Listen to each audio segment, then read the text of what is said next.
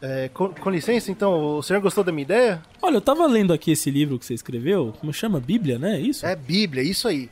Cara, tem umas coisas aqui que eu mudaria, sabe? Tem uns hum. parágrafos aqui, uns capítulos meio confusos.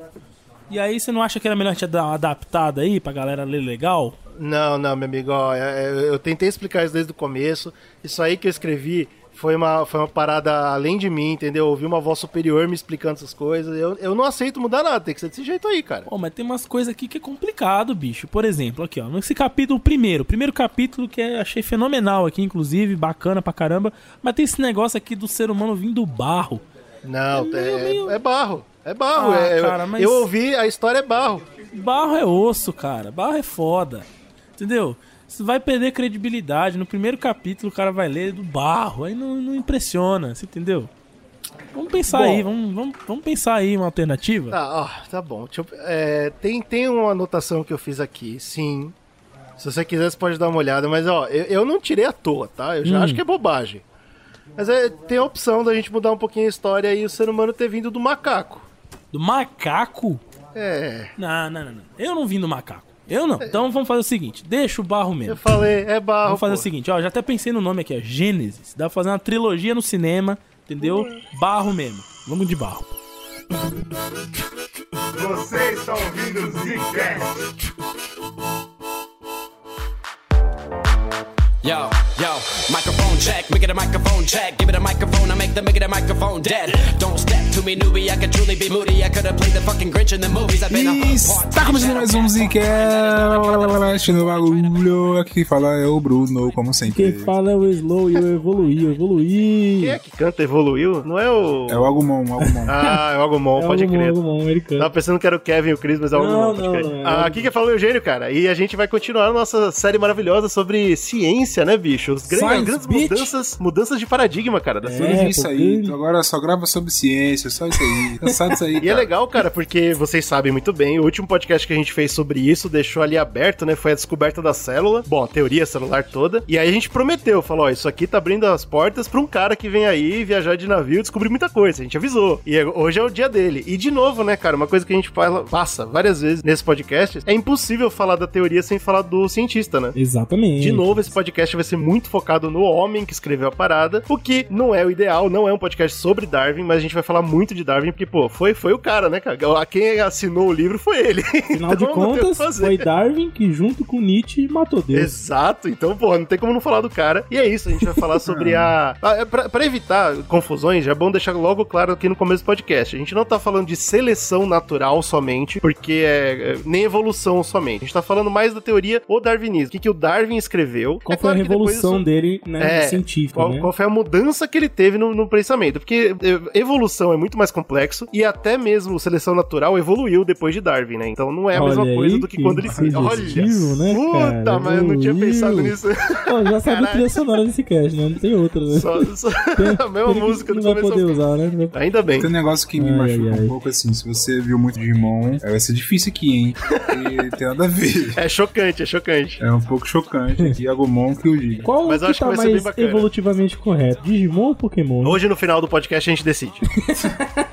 de acordo com o que a gente vai aprender. Isso na cabeça aí, Se você acha que Pokémon é 0800 123 45 Ah, cara. É isso. Tudo é isso, que a gente né, vai cara? explicar aqui, você vai chegar na resposta. Pra gente incrível. continuar, pra gente continuar a linha aí de raciocínio, desde a descoberta celular, então descobriram a célula. Pá, a teoria celular estava feita, falaram, pô, é assim que funciona a vida, esse, esse é o Lego que monta tudo que é vivo, e cada célula vem de outra célula. Todas as células vêm de uma só. Eles propõem a ideia absurda de um ancestral comum, que é uma loucura da porra. É, Se você não lembra disso, nós falamos sobre a teoria da biogênese e depois a abiogênese, que é aquela que, que é correta fala que, é que nós nascemos de porra nenhuma, juntou um monte de proteína, virou a primeira célula e dali surgiu a vida, né, cara? Coisa muito sábio, muito sábio. E é. aí, o que aconteceu? Quem é que vai pegar essa, essa parada toda e vai falar, então peraí, segura que o pai vai escrever um bagulho incrível?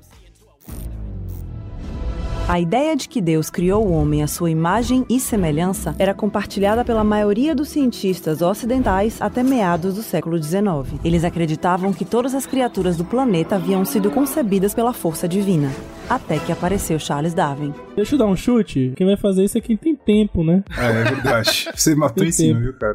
Mas eu vou te falar que algumas pessoas pensaram sobre isso. O que, que tem a ver a célula agora? Como posso pegar essa, essa descoberta e colocar isso em prática e tentar explicar as coisas, certo? Isso é uma ferramenta que a gente descobriu, então existe a célula, temos a ferramenta aqui, como que ela age? Acabou aí, tá né? Ligado? Preciso entender. agora. É, como é que isso, o que, que isso influencia na, nas espécies, né? Vamos dizer assim. E a gente tem o nosso jovem é, Darwinzinho, né, cara? Que ele era de uma família extremamente rica, Olha, tinha boa, muita né? grana. O pai dele era um médico dos cara pica, então, tipo, médico de Hollywood, Dr. Ray, tá ligado, cara? médico das estrelas, pô. Exatamente. Então, o pai dele era um cara que tinha até medo meio da ciência, de certa forma, mas era, ganhava muita grana e tal, então ele vivia uma vida bonada de dinheiro. E o que é interessante também, um cara que tem uma certa influência no Darwin também, a gente pode colocar, que é o avô dele. Esqueci o nome do avô hum. dele, é, mas também é Darwin, né? e esse avô também dele. Também é Darwin. É, acho que é paterno. Ele tinha vários estudos, né? Inclusive, depois é, o Darwin vai dar uma lida nos diários dele, descobertas dele, e ver que outros caras que estavam pesquisando sobre evolução, por exemplo, a avó dele já citava, já tinha coisas, ideias na cabeça, mas que não tivesse completamente evoluída. Olha aí. Então, ciência já era o business de família mesmo. Já era. Tinha alguma coisa na família do cara, e como ele tinha muito dinheiro e muito é. tempo, aí ele ia fazer o quê, né? É o osso que era criativo. médico era o Erasmus Darwin? Erasmus, esse mesmo. Olha aí. Tinha, tinha nome de, de grande ele, cara. Inclusive, o irmão do Darwin se chamava Erasmus. Sim, também. também. Né? Em homenagem ao avô. Eu tava dando uma olhada aqui, o avô materno dele era. chamava Josiah Wedgwood, se é assim que eu posso dizer. E ele era um empresário abolicionista, velho. Você já viu falar disso aí? Empresário abolicionista. Que até hoje não existe, né? Tentando pensar que o um empresário abolicionista faz. É, primeiro que não existe. Ele compra escravos dos outros e libera, sei lá. Que, libera? É. Parada que a família da, materna dele também tinha grana, enfim, também eram pessoas importantes, então ele vem de uma família, tipo, juntando os dois aí, pessoas muito importantes. O cara vem de berço, né? é, né? uma berço. parada também que eu vi, que a família dele era religiosa, obviamente, né, nessa época. Uhum. E uma coisa curiosa que eu encontrei é que eles são unitários, não sei se é assim que fala em português, essa palavra, mas... Unitário. A, a, ideia faz sentido, né? Quando você une as coisas, e eu fui tentar entender que meia dessa que eu tinha ouvido falar na minha, na, na minha vida. Ah, eu, eu, sei, eu sei do que você tá falando, pode crer. Que era, tipo, eles são anglicanos lá, enfim, só que eles acreditam, em vez de acreditar na trindade, né, que o catolicismo, por exemplo, acredita, eles acreditam que não existe Deus em três formas, mas em apenas uma. Existe apenas um Deus, então o Espírito Santo essa merda não existe. Jesus foi um cara que foi inspirado por Deus, mas Ah, então esquece, Deus. eu não, não, sei o que você tá falando, não. Na hora que você falou unitário, eu achei que eu tinha entendido porque ele casou com a prima, né? Eu entendi que era um negócio de incesto. mas não. Meu Deus do céu. Eu, eu pensei em outro unitário. Aqui no Brasil, eu vi como universalismo também. Ah, pode ser. Sei lá. Esse nome é também. Que é a ideia ah, o universalista é o é uma... incestuoso. Não, cara. É, não sei. pode não ser que sim. O que eu sei é que eles acreditam que Deus é, que o Bruno falou, é uma entidade única. Ah, então pode ser que a tradução seja essa, é que o texto que ele tava em né? inglês, aí eu sei lá, enfim. É, pode crer, tá mas é assim também fala assim também. Legal, legal, tá bom. É, uma parada que eu achei, tipo assim, obviamente, tava nessa família e tal, o pai médico falou, meu filho, essa merda, tu vai estudar medicina pra ser rico que nem eu.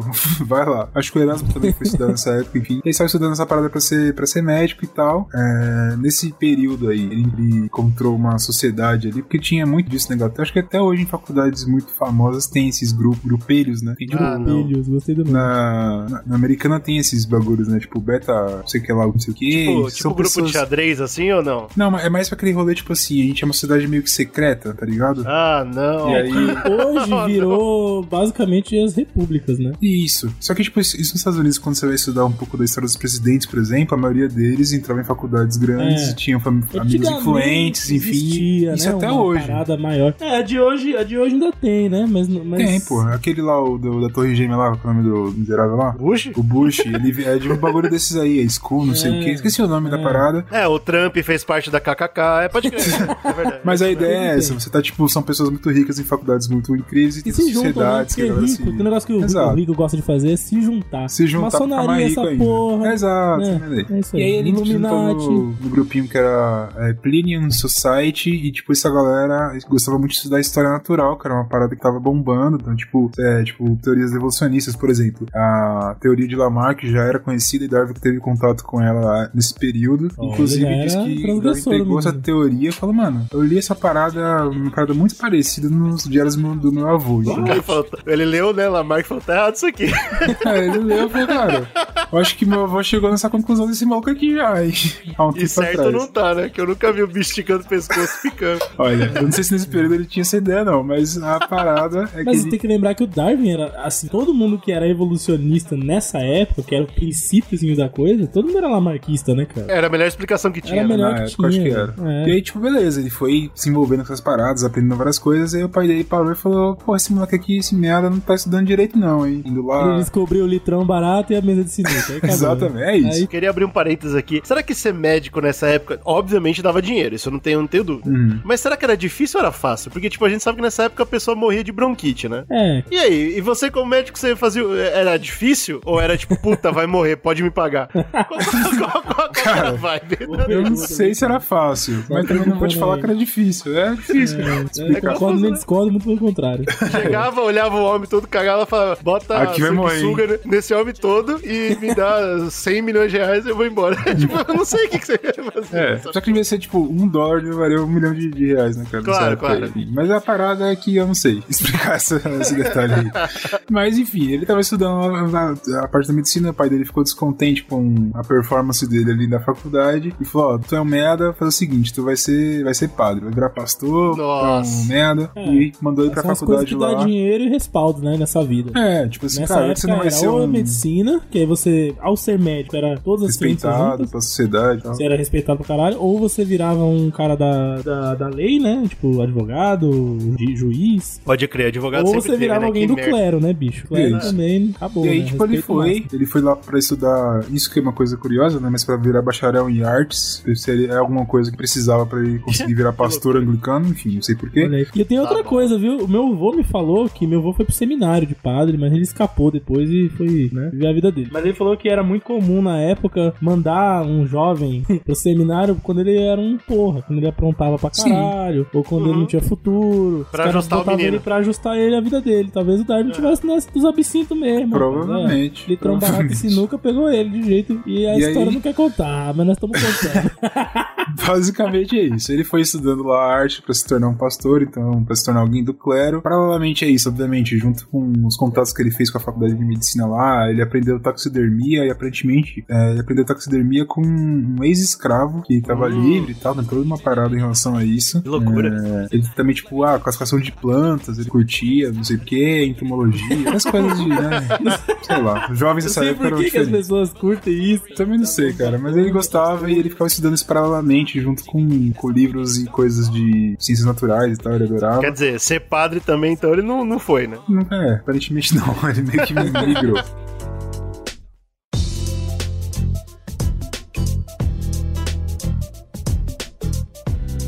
Ele, tipo, se formou, se formou bem, que é interessante também que ele leu um livro que é Natural Theology, é, enfim, tem um nome maior, mas a ideia do nome é esse, Natural Theology e tal, que fala um Teologia pouco sobre... natural. É, ele fala sobre teologia, então ele traz religião, mas ele fala sobre o natural também, né, história natural ali, desenvolvimento da sociedade, coisas nesse sentido. Ele defende meio que uma ideia de design inteligente, ou seja, alguém fez, tipo, a gente não nasceu do nada, alguém pensava, enfim, planejou a gente, criou o design. Tinha muito esse raciocínio, né, mano? Que assim, é, as coisas funcionam. Então é muito difícil você discutir que algum dia foi diferente. Isso, tipo assim, A a, ideia do- é que alguém pensou em fazer ali. isso, certo? É, e a árvore cresce onde o pássaro cagou. Não é aleatório isso. Exato, isso não pode funciona ser. porque tem que funcionar. Porque alguém pensou, essa que é a parada. Tem alguém que pensou pra isso funcionar dessa essa forma. merda? Alguém muito incrível que a gente vai chamar de Deus, né? Tipo, é basicamente essa que é a ideia. E era uma coisa que não era simplesmente que era a mais aceita. É meio que é isso, entendeu? É a verdade, né? É isso, tem outra explicação. Essa aqui é a parada. E só que aqui o que é interessante, porque tem estudos de história natural e tal, então, tipo, ele coloca que, cara, eu percebo que tem adaptações que são feitas na natureza. Só que ainda assim ele vincula com. Não é uma coisa aleatória, né? Tipo, ele vincula que alguém que fez a natureza já pensou nas adaptações que a natureza poderia ter. Uma parada mais ou menos assim. Deus fez o cachorro. Aí aqui onde é mais frio, Deus fez o cachorro mais peludo. Exato. Lá embaixo ele fez o cachorro mais rápido pra correr mais. Mas é tudo Deus e é tudo Sim, organizado. É tudo design inteligente. Tudo ele que pensou na parada, mas ele já tinha aquele, aquele parada assim que eu entendo que nos locais as coisas são diferentes. Tinha Uhum. essa ideia de adaptabilidade já. O Darwin se sentiu inspirado por aquilo. Tipo, puta, eu queria viajar e fazer minhas pesquisas e ver com meus próprios olhos e conseguir chegar nessas conclusões e coisas nesse sentido. Nessa época ele terminou, ele visitou com os colegas lá uma região do país de Gales para fazer tipo uma coisa meio geológica, uma, turma- uma turma de geologia, tá ligado? Ver lá as pedras lá, ah, essa pedra é show, não sei o que. Ele fez um, um rolezinho assim, como era. Cara, mas o, o Brunão desrespeita muito a vida do cientista, né, velho? Porra, deixa o cara, Cara, gostar do bagulho, é a pô. vida do cara, não, eu tô julgando, tô só descrevendo. É ele que escolheu isso aí, não foi? É, cara. Cada um com as suas, né, com suas coisas. E cara. ele estudou lá, achou show de bola, incrível. E o pai dele bancou, falou: vai lá, cara, você quer dar um, dar um tempo aí da faculdade? Quando caras você é rico, você tem isso. Você faz a faculdade, Você depois dá um fazer o que tempo, você quiser, né? viaja É. pela Europa, tem essas coisas assim. E aí ele fez essa parada e tal. Quando ele voltou, ele recebeu um convite. É uma carta do Henslow, que é um cara importante, depois de comentar mais sobre ele. Aí ele falou assim: cara, tem um navio aí, que é o HMS Beagle, que ele vai dar um rolê bacana aí, hein, pela América do Fiquei Sul. sabendo que você gosta de viajar e gosta de ver coisa. É, é, e tipo assim, pô, É eu que acho que fazer o lá. capitão tá, tá afim de um cara inteligente, um cara bacana, pra, tipo, fazer companhia pra ele e tal, nessa viagem, vai ser uma viagem que eu acho que nessa época eles planejavam que seriam uns dois anos, acabou sendo muito mais do que isso, mas acho que na época o planejamento era esse, e aí, tá afim, e aí o Darwin falou, tô afim, pai, eu quero, se dane, dá de viajar o mundo aí, eu sou doidão, tô afim de fazer, o pai dele falou, negativo, né, pai, não, não, não, aí você tá calma lá, tirando. calma lá. Vamos arrumar a vida aí, fazer as coisas, isso aqui vai ser inútil, vamos jogar dinheiro por fora e não sei o quê. Mas aí os familiares também. Pô, dizem- dois anos não é brincadeira, né, velho? É um É. bom tempo, velho. É um bom É, tem tempo. caralho, e, ele ficou, e aí que ficou cinco, então assim. Mas aí os familiares falaram: não, deixa o menino fazer, deixa o menino né, dar uma viajada, dar uma esparecida, vai ser bom pra caramba. E o pai acabou liberando, é, não só liberando, como também bancando a viagem dele, né? Porque obviamente, ou senão ele teria que trabalhar no navio pra conseguir bancar uma merda dessa. É, o bagulho não é fácil, né, mano? Então- Porque dois anos de viagem no mar, velho. Ou você volta, ou você não volta, né? Que você morre. Bem provável. Ou você, você volta bem resolvido, né, cara? Tipo, agora eu sei exatamente o que eu quero fazer da minha vida. Porque. Que não é essa no mar. Não, bicho, um cara como esse, imagine. Imagine. Mas não é tripulação, né, cara? O- ah, é. Olhando pra esse cara, tipo, puta, lá vem o burguês safado e tal. Pô, Sim. tripulação de navio, a gente sabe das histórias, né, cara? Sim. Então, E- e, tipo a assim- tripulação tem uma personalidade própria, cara. Você já leu Moby Dick, por exemplo? Acho que dá pra você ter uma noção assim. Tem uns caras ali que eles ficam distantes da tripulação, né? Parece que é como se tivesse uma divisão de classe ali bem definida, né? Tem os caras que estão se fudendo e tem os caras que estão ali no bem bom e tal. Eu Mandando, acho muito engraçado que até hoje, até hoje a gente aceita isso, né, cara? Tipo, o navio, quando ele tá em águas internacionais, é, é ele que resolve, velho. É, o que o tiver cara É que um manda- país próprio nesse ponto. O que rolar Terra de dentro ninguém, tá né? rolando. É o famoso É terra de muito ninguém, louco. deixa o cara lá mandar. Alguém tem que tá mandando. Desde essa época era isso, velho. Sim. Então, tipo, é uma coisa muito doida e que é interessante porque o capitão desse, desse navio era o Robert Fitzroy e esse cara, ele... Uma, uma coisa que ele, que ele viu ali, que dizem que tem uma influência dele escolher algum cara pra acompanhar ele, é justamente esse distanciamento que ele teria da tripulação e precisar de uma companhia porque ele tinha um parente dele, se não me engano foi um tio, alguma coisa prima, uma parada assim, que se suicidou, então, tipo, ele falou, hum, essa parada aí é meio chata, hein? O cara aí meio triste, se matou, coisa curiosa. E o antigo capitão do, do Beagle tinha se matado também. Então ele ficou com uma. uma- acho que ele sentiu um peso ali e falou: putz, ficar dois anos no mar sozinho assim vai ser meio merda. Eu vou querer uma companhia, tá ligado? Acho que. Caralho, que, que humilde, né?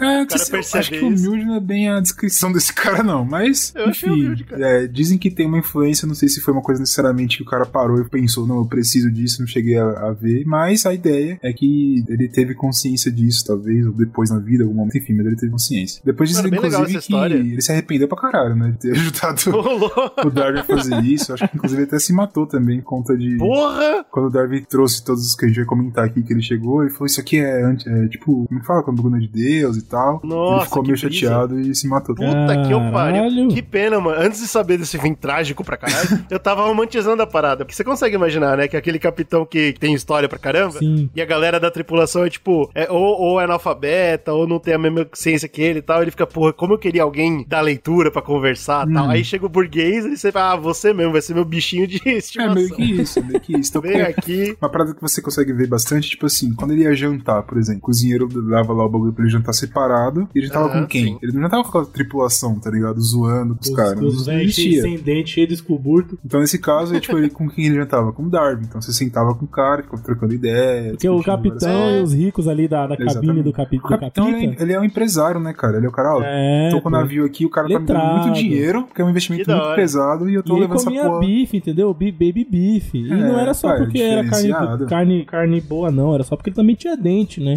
É. É, também tem Detalhe isso. O a tripulação tinha que tomar era sopa, caldão, porque não tinha dente mais pra mastigar bosta nenhuma, cara. Porra, bicho, eu, eu tô chateado com o final. Eu tava, tá linda a história. Você, vem, com- você já me conta o final, eu já fiquei chateado. É bom já pra baixar a expectativa, né, da galera. Que aí. merda. Claro, né? A viagem durou cinco anos, na verdade. Foi um tempo bem grande. E basicamente, como se dava toda essa viagem do Beagle aí, era o Darwin que chegava, ficava em terras, estudando geologia, a sociedade, animais, história natural como um todo. E o Beagle ficava mapeando a costa. porque A ideia do, Do, do Beagle era justamente mapear a costa da América Latina. Cada um fazia seu trabalho ali, depois eles se reuniam, ficavam comendo e tal, trocando ideia. Tem uma trecho que eu, que eu ouvi falando sobre a relação entre o Robert Fitzroy e o Darwin, que eu até fui ver no, no próprio autobiografia do Darwin pra ver se era isso mesmo, que eu fiquei com o pé atrás, não sei. Qual que é a parada? O Robert Fitzroy era um cara, né, branco safado, né, burguês, enfim, que tinha todo. é, ele achava a escravidão uma coisa maravilhosa. Então quando eles Hum, eles vieram pra América caralho. Latina, então ele passou pelo Brasil, pra caramba, Costa do Brasil, Bahia, ele passou em vários desses lugares é, na viagem. E aí quando ele E tava achou no... bonito, né? Ele achou lindo. Quando tava no Brasil, ele viu a escravidão. Ele foi comentar com um jantar desse com o Darwin e falou assim: Mano, o bagulho é muito da hora. Caralho, achei top demais a escravidão. O cara tava lá com os escravos tudo lá. O cara chamou os escravos. E eu perguntei, pro- eu perguntei pros escravos: Pô, vocês acham que é ruim ser escravos? Cara, não, acho show, hein? Isso. Bacana pra caramba. Puta que Vocês querem ser libertos de maneira nenhuma, que é muito legal. Pô, Porra. é, é ele, meu sonho. ele deu esse discurso pro Darwin. É, Darwin é, falou: Mano, tu tá maluco, não tem nada a ver, velho. Você tá louco, filha da Em puta? que momento que o aqui, escravo, junto com o senhor ali com a chibata do lado, vai falar: Não, eu quero muito fugir. Quero ir embora, Pô, né, que não faz sentido branco, nenhum e tal. E aí eu falo que o falou, Robert não, ficou o puto. cara explicou pra ele, né? Pô, Sim. Não é bom. Ele já tinha essa parada é, aboli- abolicionista na família e tal, e o Fitzroy ficou puto com ele. Mano, falta de respeito, tá porra, falando que eu sou um merda, que eu sou mentiroso, eu tava lá, eu vi essa merda. O cara falou, Falando que eu sou Caralho, mentiroso é foda. é, tipo, Nossa, deu... mas é o típico bolsominion total, né, que velho? Meu merda, Deus. cara, que merda. Caralho, é a mesma coisa, não mudou nada. Eu falou tô que vendo a mano. foto aqui do Fitzroy, né, cara? Um cara de, uma cara espancável, uma cara socada. e eu tô vendo aqui também que ele é pioneiro nos métodos de meteorologia, cara. Ele é não só o capitão aí de longo curso, de longo curso. mas também um homem, porra, explorador exímio aí na área da Mas é o mínimo que se espera de um cara que vai pegar um navio e atravessar o Oceano Atlântico, É, né, cara? pô. Que pelo menos saber a merda. Em 1831, Darwin tinha 22 anos e estudava na Universidade de Cambridge, quando foi convidado como naturalista a uma grande expedição. A bordo do HMS Beagle, ele passou quase cinco anos percorrendo vários continentes, a começar pela América do Sul. De lá, ele voltou com dezenas de exemplares vivos, ilustrações e fósseis.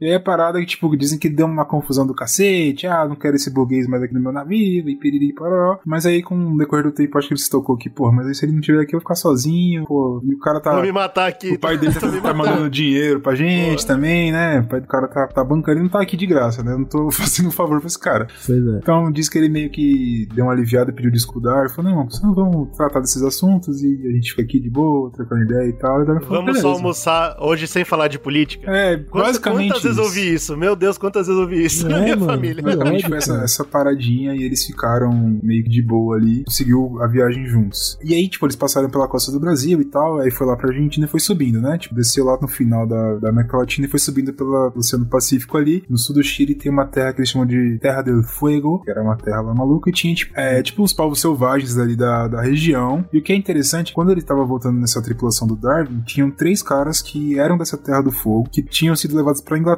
pra estudar lá e ser missionários, tá ligado? Então eles pegaram Ah. três selvagens, levaram pra Inglaterra, ó, aprende inglês, aprende Deus, aprende essa parada aí tudo, vira missionário e vamos de volta. Vamos deixar marcado que aqui a gente tá chamando de, de selvagem só porque a gente tá olhando pelos pontos de, pelo ponto Exato, de vista do. Darwin, né? Porque no ponto de vista do, do, do aquele pessoal que tava chegando naquela terra, eles eram o povo civilizado, os ingleses civilizados, e aqui eles são povos selvagens, né? É, exato, exatamente. Essa que é a ideia. Ele chegou lá, pá, com esses três caras. É, o que, que, é, que eu achei interessante? Que não deu muito certo, aparentemente. Uma história de um dos caras que o é Jamie com, com E. Tipo, chegou, tipo, eles iam chegando e deixavam o Darwin na Terra pra estudar e eles foram criando aqueles bagulho missionário que aconteceu no Brasil, no Japão também, enfim. Levantando igreja, né? Onde Exato. chega, levanta igreja. Levanta Ah, igreja, aí tipo, ele levantou lá umas barracas e tal, falou, ó, porra, tá aqui, Jamie, você vai ter aqui os, os selvagens, entre aspas, né? Você troca ideia com os caras aí, você, né, passa a, civiliza- a civilização que a gente ensinou por um ano. Aí ele show de bola e foi continuando a viagem e tal. Quando eles foram voltar lá pra ver como que o Jamie tava, eles viram que tava tudo vazio, roubaram tudo lá, tá tudo vazio. Eu falei, mano, que merda é essa? E aí eles veem o Jamie vindo num- numa canoa com uma porrada de, dos caras lá, da, da tribo dele lá. O cara fala, e aí, Jamie, que merda é essa? Aí Jamie, cara, ó, show de bola aí, toma aqui uns presentes, uns bagulho que a gente trouxe pra você aí, vai em paz. Mas assim, eu quero que a Inglaterra vá tomar no cu, não vou voltar pra essa merda nunca mais. Nossa, esse é o herói. Esse é o herói da história, o Jamie, herói da história. O Jamie é incrível. E ele fala assim, mano, eu quero, já, tava, já chegou com uma, uma esposa, tá ligado? Tipo, ó, já tô casado aqui com a mulher, o bagulho aqui, nós aqui na, na canoa mesmo, que se dane, e foi embora, tá. Eu achei interessante você, tipo, vou civilizar esse, esse homem, leva de volta. Falei, ah, aqui é melhor. E ficou lá.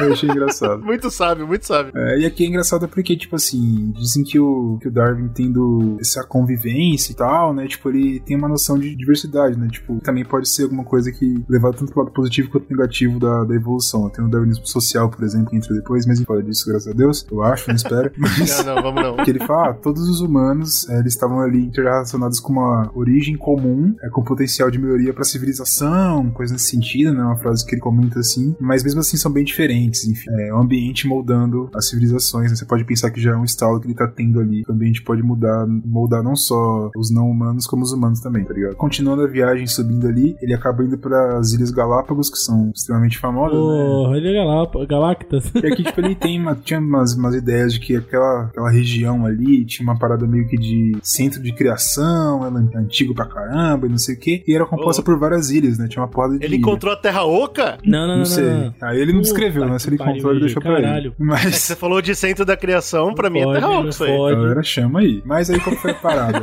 É, tipo, ele foi numa das ilhas e falou que o pessoal ali, eu acho que isso aqui específico ele não pegou tantas evidências que ele não conseguiu pegar. Mas dizem que a galera fala assim: ah, tinha aquela tartaruga gigante, tá ligado? E andava lá. E a galera fala assim: mano, eu sei de qual ilha é a tartaruga só vendo o formato do casco dela. Olha, E aí ele é travou. Ele falou: caralho, que merda é essa? Como assim? Como é isso? Mas aí aparentemente ele não conseguiu evidências. Acho que eles conseguiram pegar uma tartaruga pra comer, inclusive. Ele guardou a parada lá, mas ele não conseguiu evidência específica pra falar, ah, essa daqui é da tal, como de outras coisas que a gente vai vendo aí. né? Ah, mas isso tudo é sementinha, pô. Isso é Sim, tudo importante. isso tudo vai entrando na cabeça dele, né? Uma das coisas que foi parecido com esse caso do tartaruga era em relação aos bicos dos pássaros aí, que a gente vai acabar falando daqui a pouco. A gente foi explicar das conclusões dele. Mas ele foi vendo, mano, tem uns pássaros aqui nessa ilha, tem um bico assim, na outra ilha tem um bico assado, mas é o mesmo pássaro, que merda é essa? Enfim. Depois eles foram pra Nova Zelândia, lá na casa do cacete. Puta merda. Mas aí pronto. Agora eu re- respondi já a pergunta então. Por que que de dois anos foi pra cinco? Os caras Eles erraram o caminho, velho. Eles erraram, velho. Era pra ter subido, os caras erraram fora. Não, e depois que eles, que eles vão pra esse lado da, Nova Zelândia, passam por ali, né? Austrália, não sei o que, eles voltam, passam no Brasil de novo. Os caras estavam na Ah, farra do eles boi. gostaram, né? Eles gostaram Os da terrinha, né? Pro tavam Brasil, na- né, gringaiada? na Aqui tem, né? Aqui tem. Aqui O único lugar vão. que eles passaram duas vezes foi no Brasil. Na ida e É. volta, né? Filha da... E aqui aquele bagulho que eu tava falando, tipo, você fala, pô, então quer dizer que o Darwin é abolicionista, ele é, pô, show de bola, como ele é evoluído. Porque você tem, sei lá, o, o capitão, ele é um cara mais conservador e é, dizem que o Darwin de fato era mais progressista, né? Tipo, ah, então ele era abolicionista, não sei o que. Só que, por exemplo, quando você vê os relatos do que ele achou da Nova Zelândia, ele parece ser bem preconceituoso. Tipo, Bem assim, "Mano, racistão, assim, né? É, eu achei os Maori muito bizarro, tipo, como se fosse inferior, é, características inferiores, tá ligado? Selvagens com características inferiores. Olha que coisa louca, tá ligado? Enfim. Estranho É, mesmo. então, é- esquisito. E fora Mano. que, tipo, o Darwin nunca me moveu um dedo, né, cara, pra... Pra ser abolicionista de verdade. Isso, né? Não, tipo, não. ele achava, ah, acho ruim, porém ok, sabe? Isso me lembra aquela cena daquele filme do A Vida é Bela, né? O filme italiano, que o, o judeu, né, que tá no campo de concentração, ele conhece um, um velho nazista que jogava, fazia um jogo com ele, alguma coisa do tipo de charadas, alguma coisa assim, lembram? E aí quando ele encontra o velho, ele acha que o velho vai ajudar ele e o velho só vai fazer outra charada pra ele, tá ligado? tipo, o velho, ah, velho gosta de judeu, mas não move um dedo pra tirar os caras da morte, entendeu? É, Então, mas eu não sei, mano. Essa parada dos Maori aí me, me soa estranho, porque a gente só tem ponto diferente na história inteira de Darwin. Né? Sempre fala que era um cara de boa, que ele não tinha esse problema com, com- nem com pele, nem com credo, nem com nada. E aí, especificamente dos Maori, ele não gostou. De vez em quando ele foi maltratado, cara. A gente pode estar É, olhando não errado a parada. cara, mas disse que ele achou as casas deles imundas, sujas, jeitos ofensivos. Os caras, pô, pensa assim, é um cara grandão, sem camisa, com tatuagem na cara. é, Os caras. Vários The Rock, né? Uma porrada Exato. The Rock. Então, tipo, eram caras, talvez que deu um pouco de medo e tinham, sei lá, É, costumes. não sei, não sei. Tem sei que lá. ver o contexto, mano. Porque eu acho que o Darwin é um dos caras que eu ainda boto a mão no fogo por ele. Eu posso estar errado, tá? Ah, GG. Ah, com certeza tá. Eu sei. Cara. Mão no Eu não sei, bota a mão no fogo, não. Mas enfim, ele não curtiu muito ali a parada. Mas, por exemplo, já na Austrália, dizem que ele gostou muito. Ele foi pra Austrália e achou top demais. Ele gostou tanto do- do- dos animais diferentes que tem lá, né? Inclusive os marsupiais. Ele falou, mano, essas porra de marsupial é muito doido. É, Nem mamífero, nem. É, ele que é. falou, mano, que é merda é essa? Tanto que tem uma parada que a galera fala que ele disse e tal, que pensou na época, que é como se fosse dois criadores distintos que estavam trabalhando, tá ligado? É igual você faz um, aí trabalho em acho grupo. chocante, não. Você fala assim, É. ó, faz essa parte aqui dos, dos marsupial, eu faço o resto, cada um faz de um jeito. Fala, tá, junta essa merda aí, foda-se, tudo marsupial já era. Tipo, É, trabalho mano, aqui, eu tá acho, eu acho muito natural isso, porque até hoje, se você olhar pra Austrália, parece que foi outra porra mesmo, né? Sim. Outro planeta que veio de lá, então tudo bem. Agora, pro maluco ser perturbado o suficiente pra ir pra Austrália gostar, aí o Darwin é muito doido mesmo. É, não, e dizem também que ele gostou dos aborígenes, tá vendo? Tipo, como é estranho. Ele falou, mano, os aborígenes eu achei, tipo, bem morados, pessoal show, agradável pra caramba. Pode É, ser que então, seja puta. simplesmente, tipo, sei lá, talvez lá. os Maori não recepcionaram ele bem e falou assim, quem é esse É, europeu merda é vir pra foda. Enquanto... Com razão, né? Com razão. Com razão total, enquanto os aborígenes falam assim, não, cola aí, você é gente boa, toma presente e tal. Pode ter sido só um burguês safado. É foda, a gente nunca vai saber. Mas diz inclusive também que ele acabou, quando ele chegou ali no- na, na Austrália, ele falou, mano, eu acho, eu acho, isso aqui é uma conclusão show. Eu acho que a colonização europeia já tá, já se esgotou, hein? Eu acho que já foi demais. Olha aí! Enfim, não sei, né? Dizem as más línguas aí. Puta, mas se ele falou isso, ele subiu muito no meu conceito. É, mas não sabe muito não, hein? Deixa ele aí na média. Deixa ele nesse patamar ok aí, não vamos jogar lá pra cima também. E aí ele também foi depois para as Ilhas Coco, fez, né, tipo, outras descobertas e tal. Ele foi pro Cabo da Boa Esperança também, ali perto da África e tal. Enfim, o cara deu um rolê bacana aí. e aí, quando, Rodou, rodou. quando ele tava aí na, na África do Sul, por ali, dizem que ele recebeu, tipo, cartas da, da irmã dele, porque enquanto ele tava escrevendo uma porrada de coisa, tipo, de descobertas de geologia, principalmente, qualquer coisa, ele escrevendo, mandando cartas pra Inglaterra e tal, não sei o quê. E ela meio que falou pra ele, cara, você tá ficando famosinho aqui, hein, cara. Você tá começando a ter, tipo, estabelecendo uma reputação aqui na Inglaterra como um grande pesquisador. O cara que saiu, começou, É. tipo, a ir pra... ir, Grande tipo, pesquisador, o cara que saiu não voltou mais. Eita, porra, tá É, o, trabalhando não, mas aí porra, que hein? tá. É o Não, cara pai, que saiu saiu e e tá, tá trazendo, e tá trazendo um monte de descoberta, um monte de É, coisa e da hora. ainda tá vivo, cara? porra. Exato. O cara ainda voltou a vir pra mentir pô, legal do que ele viu. Não, é, É. verdade, ele tava, ele tava subindo muito ali, né? Ele acabou, tipo, subindo a reputação. Falei assim, mano, esse cara foi lá pra América Latina fazer o que lá? E o cara tava, tipo, ó, o que eu descobri na geologia? Esse negócio dos animais que estranho. E a galera falou, cara, esse cara é embaçado, hein, velho? O cara começou, tipo, Pelo- a entender que ele tava começando a ficar grande. E depois eles passaram no Brasil de novo, né, obviamente. Daquele, aquela última passada bacana. E voltaram pra casa. Restocar no caldo de cana dele. Exato.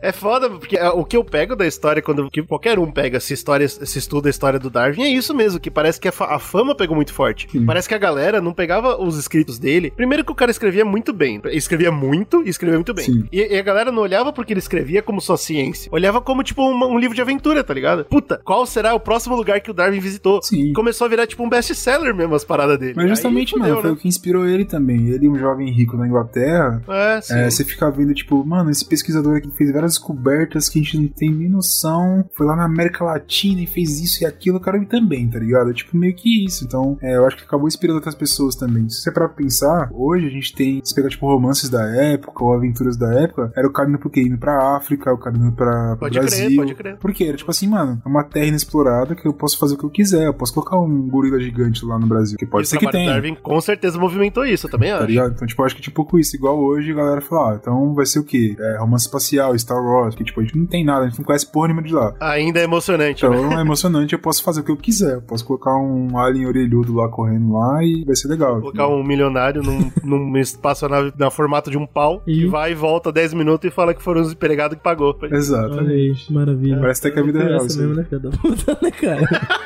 cara é incrível, bicho. Ele não mentiu, né, cara? Pelo menos eu gostei que ele foi sincero. Ser sincero, vocês pagaram aí, eu tô vivendo. Tô vivendo legal.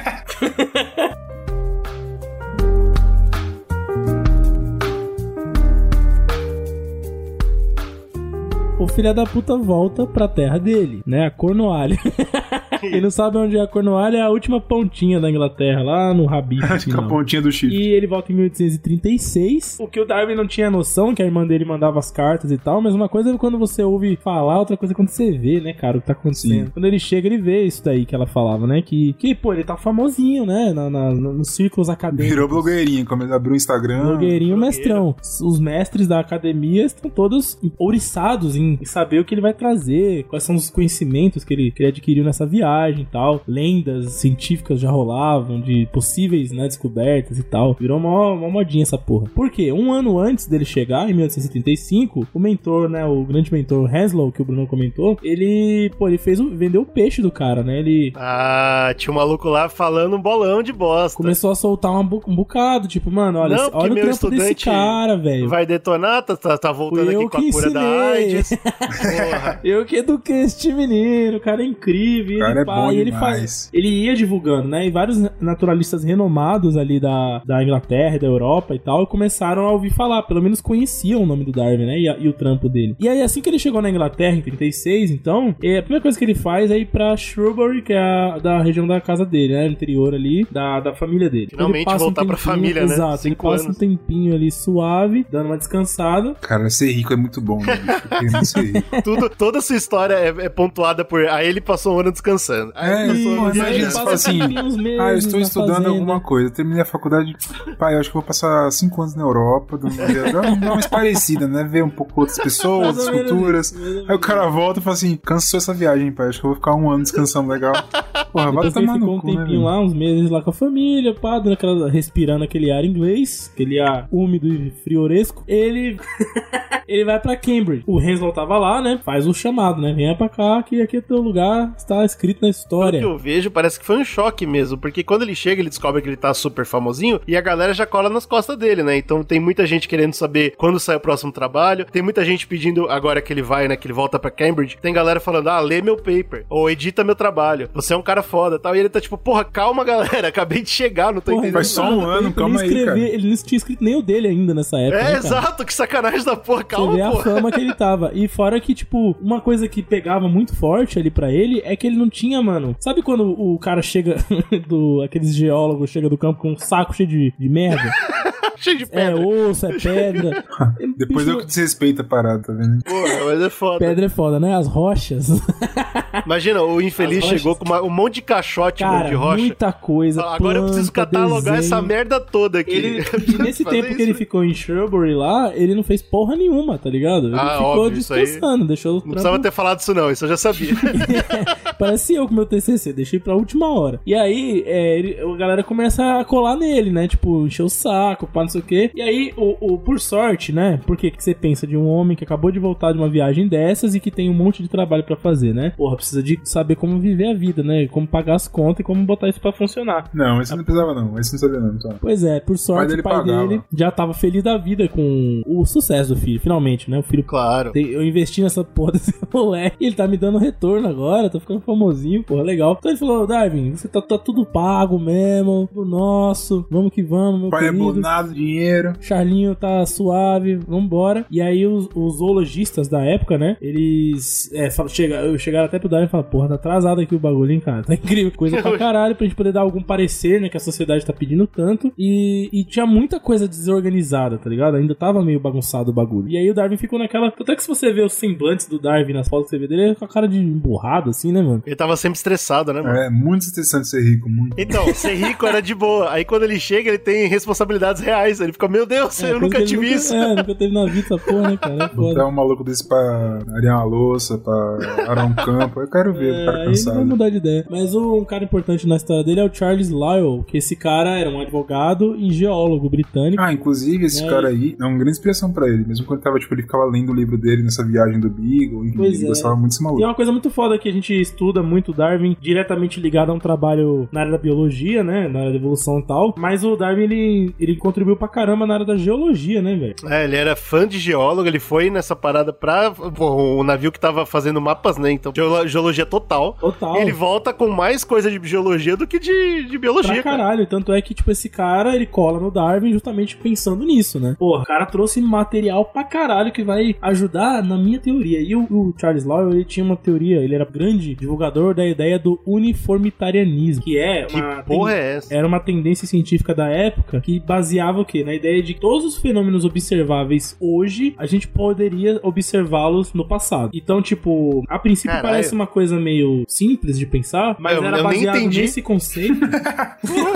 era baseado nesse conceito que ele conseguia. que, assim, quando o cara olhava uma, por exemplo, você olha uma formação rochosa, uma montanha, sei lá. Né? Hoje você, gente sabe, né? Os geólogos entendem como que você consegue descrever a atmosfera de mil anos atrás. Mil é foda, né? Milhão de anos atrás, que mil é porra nenhuma, né? Pra, pra É, mil foi ontem, é. Um milhão de anos atrás, como que era a atmosfera da Terra? Pô, os caras conseguem é, dizer pra você hoje, baseado na ideia, nessa ideia, na ideia de que a- os princípios né, geológicos, geomorfológicos da natureza, né, o ciclo da água, tudo era igual Sempre hoje. valem, eles sempre valem. Sempre entendi. valem, Legal, são, legal, legal. são fixos. E aí você consegue, tipo, estender, né, sua observação pra frente ou pra trás, né? Que pra geologia é mega importante. E né? essa ideia na época não era uma coisa popular. As pessoas não acreditavam muito nisso. Elas acreditavam que, tipo, antigamente era de um jeito e hoje é de outro, tá ligado? E muito, muito, é, não quero atacar, mas, né, meio atacando.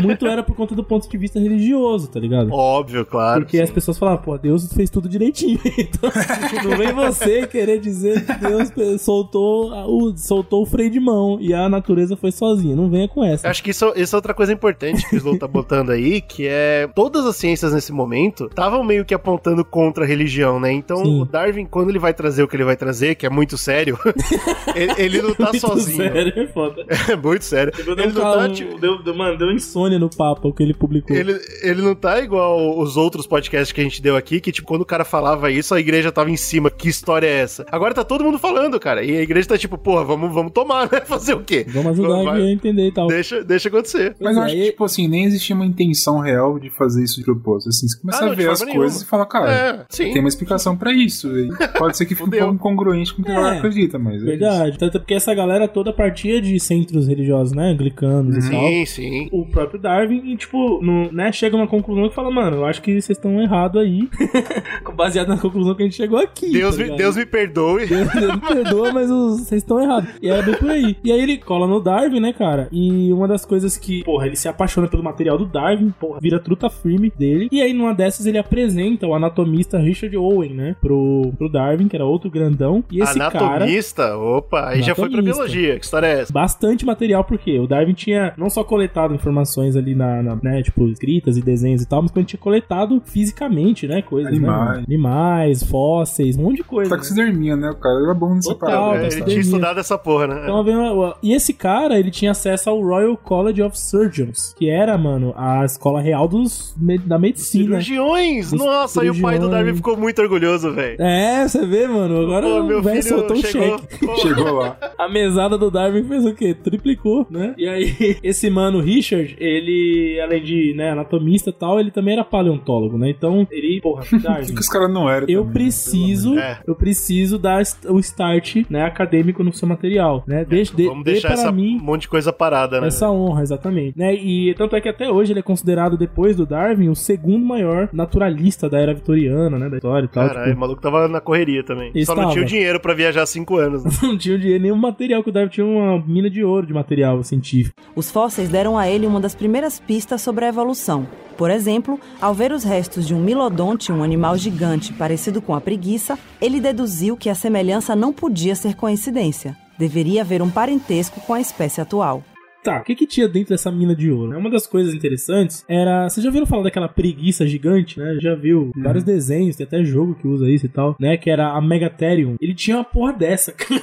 Ele achou, né? Mano, o cara conseguiu pegar fósseis na viagem. Pega Sim, essa, mano. Vários, mano. E vários muito bem Preservados? Esse é uma das coisas que ele tinha. Ele também tinha um animal que eles chamavam de Scelidotherium, que ele é tipo um hipopótamo gigante, mais ou menos parecido com uma capivara. Mano, Caralho, pega essa, né, hipopótamo parece uma capivara gigante. É, sentido. é, um bagulho então, muito mas esse, esse trabalho de, de você fazer fóssil é muito difícil, porque ninguém sabe como é a parte da cartilagem do bicho. É, então você só muita tem o coisa. osso, mano. Você chuta. Inclusive, é o uma- que- você, você É, pega tanto, o se não me engano, essa preguiça gigante, a galera achava que era um tipo de rinoceronte, não. É, É, de assim. bicho. É Como muito é que você vai difícil. saber? Tanto é que uma vez eu fiquei muito curioso com esse assunto. Há um tempão atrás eu vi um vídeo do Pirula, tá ligado? Aquele divulgador científico que tem no YouTube, né? Brasileiro e tal. É, é, ele tem um vídeo explicando, porque ele é, ele é da área de paleontologia, né? E ele tem um vídeo explicando como que eles montam os bichos, que como eles poderiam ser, tá ligado? No vídeo ele fala que é chute, porque é chute. Então, tem muito chute, mas são chutes que não são de olhos fechados, É entendeu? encaixadinho, É um chute mirando na- no gol. Tanto é que uma das, coisas que ele falava que fazia, que eles fazem, aliás, é pegar geomorfologia. É, não, pegar a morfologia daquele esqueleto, comparar com o que tem hoje. É, sim, é. E aí, se bate alguma coisa, você fala, ó, então mais ou menos por aqui, tá ligado? Então, se- isso é outra coisa que, que é chocante, a gente não tá conseguindo. É, é sempre legal deixar claro como que tá a cabeça do cara, né? Porque você imagina que nessa época, isso não é normal que nem é pra gente hoje. Ah, É. é, fóssil é fóssil, foda-se. Agora, pô, você é um cara que é religioso, você sempre soube que Deus criou tudo direitinho, e aí você vai e você encontra um bicho que não existe mais. Mas você tá vendo, ele tá lá, esse bicho aqui, ele existiu, tá? Não existe mais. e você abre a Bíblia, você circula as páginas, e você não encontra nada. E você fala, Será ué, que foi o dilúvio isso daí? Noé não pegou tudo? Será que Noé deixou é escapar? foda, meu irmão. Foda. Outro também que ele te pegou foi o Glyptodon, que é aquele. Mano, é um tatu gigante. tatu gigante. Se você jogar no Google esse nome Glyptodon, você vai ver a porra de um tatuzão. Tem um bagulho bizarro. assim, que a gente pode fazer um paralelo com ele que a gente tá comentando, por exemplo. A gente tinha ideia que os dinossauros, eles eram, tipo, jacarés gigantes, né? lagartos e tal. E a gente sabe que ho- hoje em dia eles são muito mais próximos dos pássaros, né? Que, de fato. É. Sim, como, é que, como é que você ia saber disso, velho? Pena não deixa fóssil. Como é que você ia chutar Então, que bicho é é. aí que tá, tipo, né, a galera colocou, ó, eu acho que é assim, só que eles tocaram por outras coisas, outros estudos, Cara, eu, enfim. inclusive eu vi nesse mesmo vídeo que eu comentei, ele comenta esse bagulho da pena, que depois de muito tempo eles conseguiram descobrir uns microporos bizarros, não sei o que lá, É, e aí começaram a chutar. Outras. Aí que vieram a descobrir a ideia da pena, realmente, não tem como Tanto que o choque que né, você velho? tem foda. visualmente para a população em geral é o Jurassic Park, né? O primeiro eles Aham, não têm sim. pena, porque naquela época os estudos diziam que eles não tinham pena, pelo menos não sabiam disso. E aí nos filmes mais novos do Jurassic Park, não os de hoje em dia lá, Jurassic World, assim, mas no próprio Jurassic Park mesmo, que tem a trilogia, Eles eles, a colocam a, corrigir, colocar né? pena, né? Então você vê É, os Velociraptor filme Velociraptor, 3, por eles têm umas peninhas pra essas galinhas. Pode crer. É, e aí, a fita era essa, bem mano. parecidos com galinhas, né? Verdade. É muito difícil você saber. É difícil pra caralho. E, bom, todas essas criaturas que eles foram pegando, muitas elas remetiam a criaturas que existem hoje na América do Sul. Essa que foi uma comparação doida também, porque ele falava, porra, bicho, capivara, gigante, porra, não tem essa merda, mas tem capivara, Mas tem entendeu? da pequena, é. Mas tem da pequena. Então, Vê é um duas bagulho então, vê duas compensa. A América do Sul foi uma região que ele explorou bastante, né, cara? Brasil, então, vixe Maria. E, e aí, em dezembro desse ano, ele foi pra Cambridge e começou, então, sentou com o, Charlie, o, o Richard e o Charles e começaram a catalogar os bagulhos, começaram a, a discutir ali o que eram os materiais, um monte de coisa, e começou o trabalho a andar, finalmente, né, cara? Depois de mais de um ano que ele tinha retornado, né? Eles Pois é, começaram a mano. trabalhar em cima. E, e tinha mais, né, mano? A, a gente já falou aqui da pressão social e tal, mas também rolava pressão da galera que publicava os trabalhos dele. O pessoal ficou tipo, e aí, tá ligado? Porque, óbvio, todo mundo quer dinheiro, né? E se você é um best-seller, a sua distribuidora também vai te cobrar. Ô, Darwin, tá na hora de escrever, filho. E ti- tinha isso, tinha a pressão dos familiares, todo mundo começou a pressionar no cara. Então não é à toa que se você vai pesquisar sobre Darwin, você vai descobrir que o cara era mal pra caralho de saúde. E ele não era antes da viagem. Mas parece que essa pressão toda deixou o cara com ansiedade, velho. Porque assim, o que você encontra. Ou é malária, né? Ele veio pro Brasil aqui pela Pode ser malária. malária, é foda. Dengue. Mas ó, o que, que você encontra que o cara tinha pra caramba? Tinha muita gastrite, enxaqueca e pressão alta. Nossa, Ou, se é. você pesquisa, você estresse. encontra que a, a galera fala, tipo, a gente não sabe o que ele tinha, né? Na época é impossível saber. Mas hoje, a gente tem uma noção muito boa que isso aí é pura ansiedade, Não, velho. hoje eu É sei. nervo- Isso aí é nervosismo estresse, cara. puro. Estresse, exato. ansiedade, raiva, ódio. O cara era um maluco muito estressado, velho.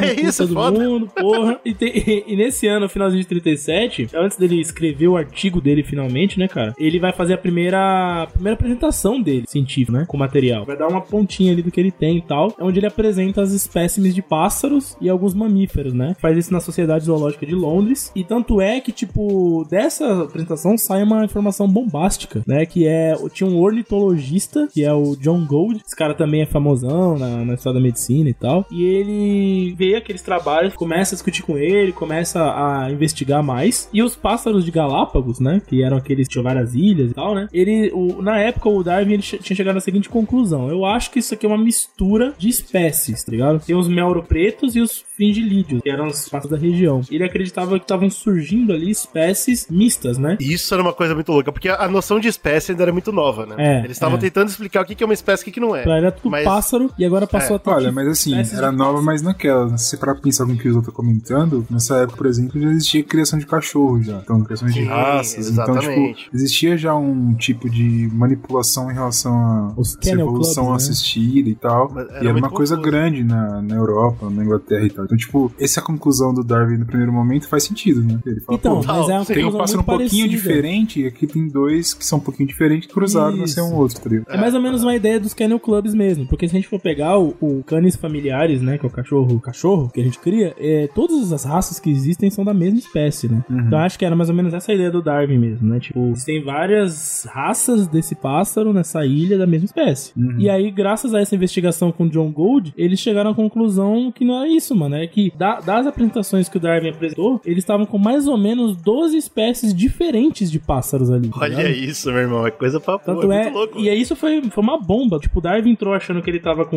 me- mesclas de pássaros da mesma espécie, saiu descobrindo que os pássaros eram espécies diferentes, tá ligado? Eram tipos completamente diferentes, que não cruzam, né, cara? Ah, muito que não tem isso. filhos. Eu quê? Como assim? Como é que, que é isso, cara? Tipo, é pássaros no mesmo lugar, tá ligado?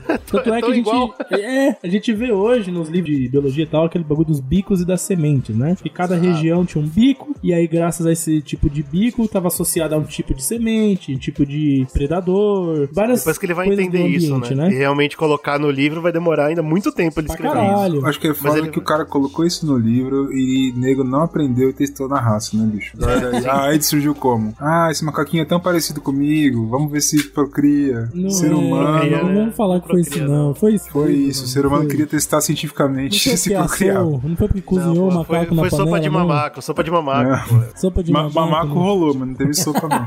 Ai, ai, ai. Eu acho muito engraçado porque nesse momento da história do cara, que eles estão descobrindo isso tudo, reza a lenda, né, que ele teve a o primeiro caso de taquicardia dele. O coração começou a bater errado. E aí é foda, porque a gente vê que o cara era um burguesinho safado, mas acho que nesse ponto, eu não sei, é, é impossível entrar na cabeça do cara, né? Mas eu acho que é foda você ter tanto conhecimento, você ter descoberto tanta coisa e não saber o que fazer com tudo isso. Porra, vamos dizer assim por cima que o cara conseguiu descobrir, velho, que Deus não existe. tá aqui, ó. Você...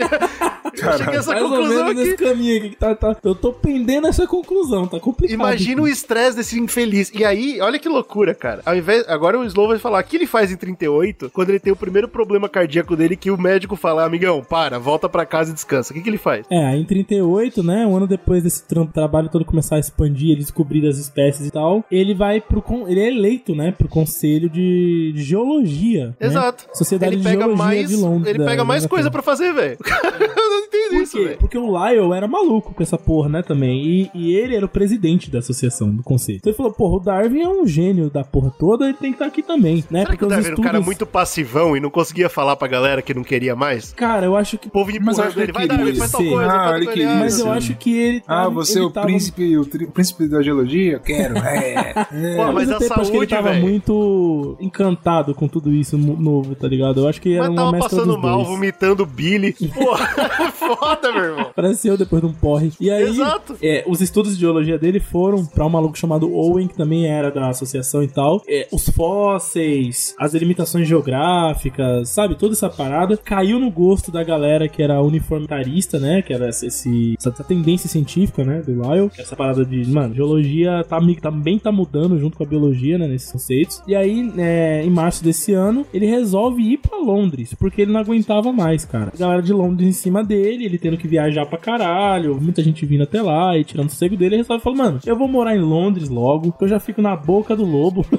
E aí, quando ele, ele vai pra lá, ele- aí pronto, aí o Lyle gruda nele de vez, tá ligado? E ele conhece também um maluco chamado Charles Bobbage, acho que é assim que fala. E esse cara, ele, mano, é do, do nada. Esse do cara aí nada. de bobo não tinha nada. Olha aí. Esse cara do nada, ele descrevia Deus, ele é obviamente anglicano Que? e tal. Ele descrevia Deus como o programador das leis naturais. É, design inteligente, é outro nome pra Mais ou menos, mais ou menos. Tanto é que esse Charles Babbage, ele é um dos cientistas, ele era matemático, filósofo, engenheiro, Claro. inventor, o caralho, caralho, né? Ele é um dos caras que criaram a primeira máquina analítica, que veio se tornar depois o, o projeto do primeiro computador, né? Ô, Cara, louco, Que, inclusive cacetada. o nosso querido Porra. nosso querido Alan Turing, que é o pai da Alan compu- Turing, né? sim. pai da computação, o cara criou lá no tem o filme e tudo, né, do jogo da imitação, que ele cria primeiro o computador e tal, ele usava os projetos desse cara. Porque o que acontece? Cacetada. A primeira máquina analítica, que na verdade era uma máquina mecânica e não uma máquina com software, né? Que depois vai se tornar o PC, com algoritmos e coisas assim, é, era uma máquina pra fazer conta mesmo, né? Pra facilitar em cálculo. Porém, o projeto era muito caro, muito complexo e ele não conseguiu desenvolver de fato. Tanto é que se você lembrar da história lá do Alan Turing no filme, é, os caras achavam uma bobagem ele ficar estudando aquela porra que nunca foi É, feita, tipo, né? não dá pra fazer. Já, A É. gente já viu há 100 anos atrás que não dá pra fazer. E Ah, esse é? cara era Então um dos toma. brother que tava na equipe, vamos dizer assim, na turminha do Darwin quando ele foi pra Londres, tá ligado? Que loucura, bicho. Cara, Só tava grudado pesada. no Ô, Você tem noção que esse maluco tava realmente à frente do tempo dele, tipo, forte? Muito, cara. Bicho, o cara teve a ideia de computação e ainda pensou em que existia a ideia de programação de alguma maneira tá tal. louco, velho. Isso aí o cara, esse cara realmente tá de brincadeira. De bobo não tinha nada, né? É, eu já falou bem. cantei, cantei. Quando eu vi o nome do cara, eu sabia. Nessa época, o Darwin em Londres, ele se reaproximou do irmão dele, o Erasmus, que era um pensador livre. É assim que ele se denominava. Né? Outro Ah, o rico, Erasmus né? devia ser um homem bravo, né? Porque, pô, o irmão virou estrelinha. Nunca fez porra nenhuma, virou estrelinha. É, E o cara que tinha o Erasmus- nome do avô Estrela não conseguiu fazer É, nada. não conseguiu Não fazer conseguiu, nada. na Mas ele, Chateado. ele cantava umas músicas, né, cara? Erasmo Carlos. então, Isso, Isso, claro. puta merda, mas aí, meu Deus. mandando na boemia. E nessa, nessas idas e vindas aí com o irmão, ele conheceu a escritora Harriet Martineau, que era uma das grandes promotoras do malthusianismo da época, que era uma tratar da controversa questão social, né, da época, dessa que os ricos estavam tentando entender por que, que tem tanto pobre. Engraçado, né? eu não entendo como tem ruim. tanto pobre. E, eu, e é. mais uma semente, é mais uma coisa que o Darwin vai guardar debaixo do braço e fala, hum, interessante, vai, Pois segue é. daí. E outra coisa, ele, é, como era unitarista, né? Aquilo que o Brunão falou do universalismo, que acreditava que Deus era uma porra só e tal, ela achou legal a ideia da transmutação das espécies, né? Como já vinha sido colocado ali, pré-estabelecida a partir desses trabalhos. Tinha alguns caras como Robert T. Grant ou Anthony Joffrey. Esses caras, eles conseguiram pegar o trabalho do Darwin que vinha saindo, né? Os primeiros artigos ali, e desenvolver a partir dali. E casou com, com essa visão comunitarista. Porque né? você acabou de falar, é transmutação, né? É importante deixar isso claro. A gente não tá fazendo podcast sobre evolução, porque evolução não é nenhuma palavra nesse momento. Exato. A Ah, palavra, eu acho o- que o- tem uma outra coisa que dá pra gente colocar nisso, porque a gente falando aqui, a gente sabe o que que é, né? A gente já estudou essa parada, enfim, mas talvez o cara que tá ouvindo ele não entende muito bem, tipo, qual que é o peso do Darwin ver um monte de passarinho e falar, não são tão iguais, mas são espécies diferentes. A ideia é um pouco disso que o Zó tá falando. Esses passarinhos que provavelmente eram da mesma espécie mudaram tanto por estar em ilhas diferentes, por exemplo, que hoje se eles se juntarem, eles não podem mais cruzar e ter filhos. Ou seja, são coisas diferentes. É As espécies coisa, mudam e viram outras espécies, tá ligado? Eu acho que é um pouco desse, desse peso, né? Resumindo, Então, pra se é, você não é um- entendeu ainda, que é o peso que o Darwin tava trazendo. Por isso que foi chocante. é não é um porque ele conceito falou. foda. Ai, o passarinho é de outra espécie e ele é tão parecido. Isso foda-se. A parada é. a conclusão que isso traz, tá ligado? E aí tem e aí outro lado é como que virou, né? Como que se dá essa transformação? Ele não tem nem noção do conceito de evolução nesse ponto. Não então ele tem, chama cara. de transmutação. né? Transmutação. Que é, no caso, a capivara gigante, como que ela virou pequena? Foi por transmutação. E isso é um dos Não, conceitos. isso aí é Lamarck, dentro- isso aí é Lamarck, total. Pô, é transmutação. e isso tá dentro do conceito de darwinismo, né? Darwinismo nem envolve evolução, que é muito pra frente. Pois então é. é transmutação, é isso que ele traz. E essa galerinha que eu comentei os nomes aqui, alguns nomes, essa galerinha era todo mundo unitarista, só que eles eram cientistas, né? E acho que mais cientistas do que unitaristas, né? Porque começaram a questionar os próprios dogmas, né? Olha, eu acho que você tá sendo herege agora. Deixa o cara lá. Ih, Isso, herege mesmo, essa é a palavra, porque a Associação Anglicana na época é, considerava a transmutação uma coisa anátema. E aí vem uma palavra nova pra vocês, que anátema é algo, é uma palavra legal pra falar heresia, entendeu? Uma palavra que tem origem na Grécia Antiga. Gostei. Então, além Então, de ébrio, você é gosta, anátema. é isso. Gostei, gostei, gostei. que era alguma coisa que se usava na, pras divindades e tal da, na Grécia Antiga, acabou se utilizando depois. Então, quem na verdade era da, da- do recinto anglicano, assim, espectro científico, que tava começando a gostar das ideias novas que estavam surgindo, era meio que uma galerinha. É, Bagunçada. é, que era meio ali transgressora, entendeu? Anátema. Anátemas. Tô Caralho. gostando, gostei da palavra, gostei muito. E a galera começou a discutir essa parada. Tanto é que um maluco chamado John Herschel, ele era um. estudava essa parada, um cientista e tal. Ele chegou a fazer um link, uma das cartas, né? Essas cartas, cartas também rolam, né? Nos sites que o Brunão comentou. Do- assim, o cara lançou um hiperlink na carta? Que que é Ele, mano, ele fez um hiperlink. Ele falou assim, ó. O virão, o virão. Esse trabalho do Darwin. esse trabalho do Darwin, ele. Para ver o Darwin pelado, clique aqui. Na, na Caralho. metodologia. Aí vem o vírus, bal.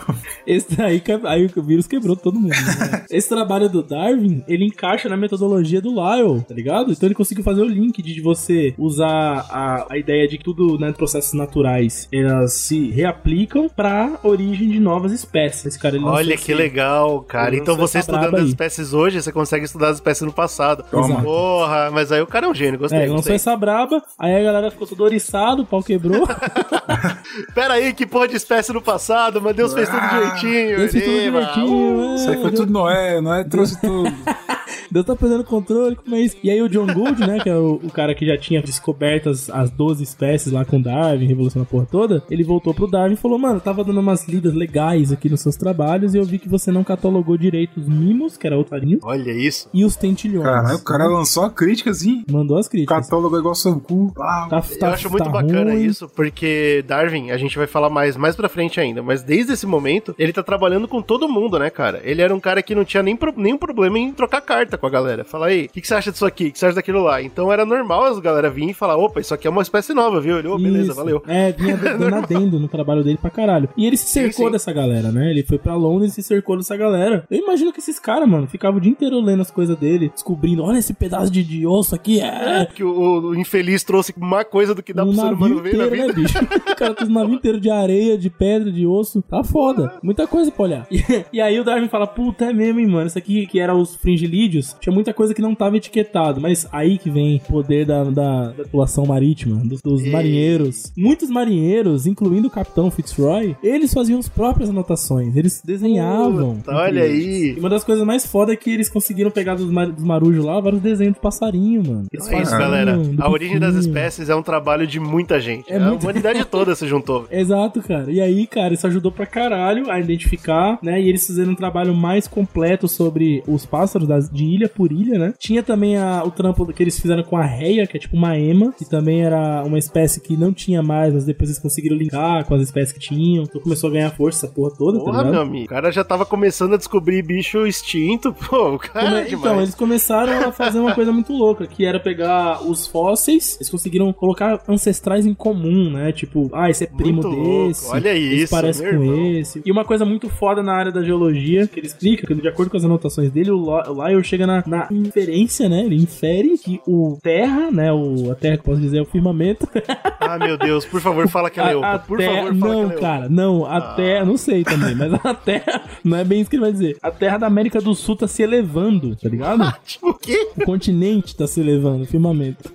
Oxe, do nada, do nada. Chegou nessa conclusão. Mano, meteu essa. E os caras, porra, a geologia tá reinando aqui, tá incrível. E aí o pau quebrou, né, mano? Muita informação, muita ideia nova surgindo e as ideias estavam conversando entre elas, né? Isso que é foda também. Aí, quando tá perto ali, mais ou menos no final de 38, ele chega num- numa pré-ideia. Essa pré-ideia é o que vai dar, né? Depois o conceito da ideia completa da teoria da seleção natural. E ele fala, porra, tempo de vida, reprodução sexual, sexual, essa parada de variação da descendência, né? O que, que é melhor? Se adaptar e modificar, né? Pra você ter essa, essa adaptação melhor e tal. Ele usou esse, esse conceito para explicar as tartarugas das Galápagos, que tinham, né? Diferentes cascos. Também os passarinhos que tinham diferentes bicos. Então ele chegou e falou: Ó, esse passarinho tem um bico afiado porque ele come uma semente que é dura. Olha, você Enquanto adaptando. o outro do outro lado da ilha come uma semente mole, então o bico dele é redondo, sei lá. tá As sementes estão todas aí, né, mano? As sementes não, não reais, mas as sementes do conhecimento do cara. Tá tudo aí, velho. Bicho, Entendeu tudo. Ele meteu essa. E aí no final ele faz um rascunho de como seria a ideia de ramificação das espécies, né? E aí dentro dessa, dessa árvore genealógica evolutiva, né? Que já começa a dar esse- essa ideia de conceito, conceito. Eu acho que ele, ele não usa a palavra evolução, mas ele prega o conceito da evolução. Sim, né? sim, Porque ele, total. nesse, nesses trabalhos ele escreve que é um absurdo dizer que um animal é superior a outro, né? Que na verdade eles são melhores adaptados a uma região do que outros. Olha, né? que loucura, Porque né, mano? E hoje hoje- a gente sabe que todo mundo evolui junto e tal. Muito louco, É, né? hoje a mano? gente sabe que evolução não significa melhorar, né? Significa se adaptar. E é basicamente isso que ele, que ele disse ali, né? Outra coisa também nesses escritos dele é que ele dá umas corrigidinhas em Lamarck, né? Ele começa a dar aquelas cutucadas em Lamarck. Ah, então, pô, Lamarck.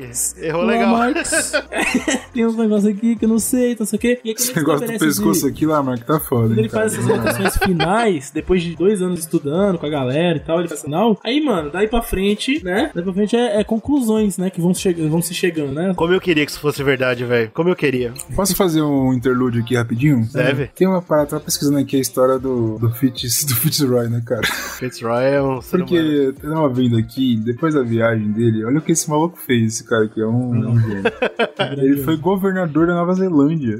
Fazia a mínima ideia disso. Porra! Ele governou a parada pelo Reino Unido ali, né? E aí, tipo, tentando proteger os, ma os Maori lá e fazer o governo dele. E ele falhou miseravelmente em conseguir governar a parada. Ah, não. Mano, que isso? Deu uma, uma treta do cacete, porque os Maori do Norte lá, aparentemente, que fizeram uma guerra com ele. Falaram, ah, Inglaterra é meu pau, Reino Unido que se foda, tirou a bandeira, ele sobe a bandeira, deu treta, não conseguiu vencer a parada, aí os caras começaram a fazer, a fazer o, né, tipo, chegando no Reino Unido e falou, esse cara é um merda, hein, acho que ele não é preparado pra governar a parada, não sei o quê. E, tipo, no final das contas, ele tava totalmente ruído financeiramente, tinha várias frustrações, inclusive com, com Darwin, e ele se matou cortando a própria garganta com uma navalha. Meu Deus. Puta, Pô, mas o cara, o cara foi governador da Nova Zelândia, do nada, do nada. Racista, escravista, ele governador. olhou a Nova Zelândia, é isso aí, vou governar esses inferiores aqui, esses malditos. Meu Deus, que... E aí descobriu que não era, né? Percebeu que era tudo igual. Cara, Puta, quero- agora eu vou, vou Agora matar. eu sou ruim pra caramba, esse matou. Coisa doida, né, Porra, cara? que loucura, cara. Tá bom. Quando voltou de viagem, Darwin passou algum tempo analisando como, cruzando exemplares de uma espécie, criadores de animais e agricultores produziam novas variedades. A chave para conseguir variedades melhores de plantas e animais era a seleção artificial feita pelo homem. Darwin percebeu que o mundo natural provavelmente fazia o mesmo tipo de seleção, mas não sabia como até que leu o trabalho de Thomas Robert Malthus, um economista britânico do século XVIII. Em um ensaio sobre demografia, Malthus disse que com o crescimento da Europa, a população aumentaria muito mais do que os alimentos disponíveis. Isso provocaria uma luta pela sobrevivência. Essa ideia ajudou Darwin a explicar o esquema evolutivo. Mas então, por outro lado, Darwin tava vivendo a vida boa relativamente, né? Apesar da saúde estar deteriorando cada vez mais, ele conseguiu lançar cinco livros, que todos best-seller. Esses cinco Tava livros, estourando. eles tinham mais ou menos um compilado organizado de ideias, né, científicas, Isso, de tudo isso que eu exatamente. comentei, desse trabalho de dois anos aí que eu comentei, né. É, então até esse ponto ele não tá batendo martelo em seleção natural nenhuma, tá, galera? Ele, só, ele vai e fala o que ele descobriu. Ponto. Uhum. Ele lança o que ele descobriu. E o legal disso é que, como eu falei anteriormente, né, no começo do podcast, tudo parece um livro de aventuras. Porra, criaturas mágicas. Você não sabe a diferença entre Porque isso e a é- porra de um, de um sci-fi, é, tá ligado? É muito louco. Animais fantásticos de onde habitam. né. E olha Exato. Pita, É caralho, ele escreveu esse livro aí. Ele que O cara lança cinco livros com o nome Zoologia da Segunda Viagem do MSS Beagle. E aí é bacana porque esses cinco livros fazem muito sucesso e ele ganha muito mais grana, né? Então ele não só tem o dinheiro da, da distribuidora, de- do próprio pai, mas também a, o governo começa a pagar pra ele. A pagar a pesquisa, entendeu? Porque eles sabem que ele tava descobrindo algo muito incrível, cara. E aí, quando ele tem essa parada, ele finalmente lança cinco livros, ele pode trabalhar na teoria dele, é aí que ele vai, ele fala, legal, agora eu preciso pesquisar mais. Porque, tipo, eu não vou escrever o que eu sei agora. Isso eu acho que é uma decisão extremamente inteligente e vagabundo.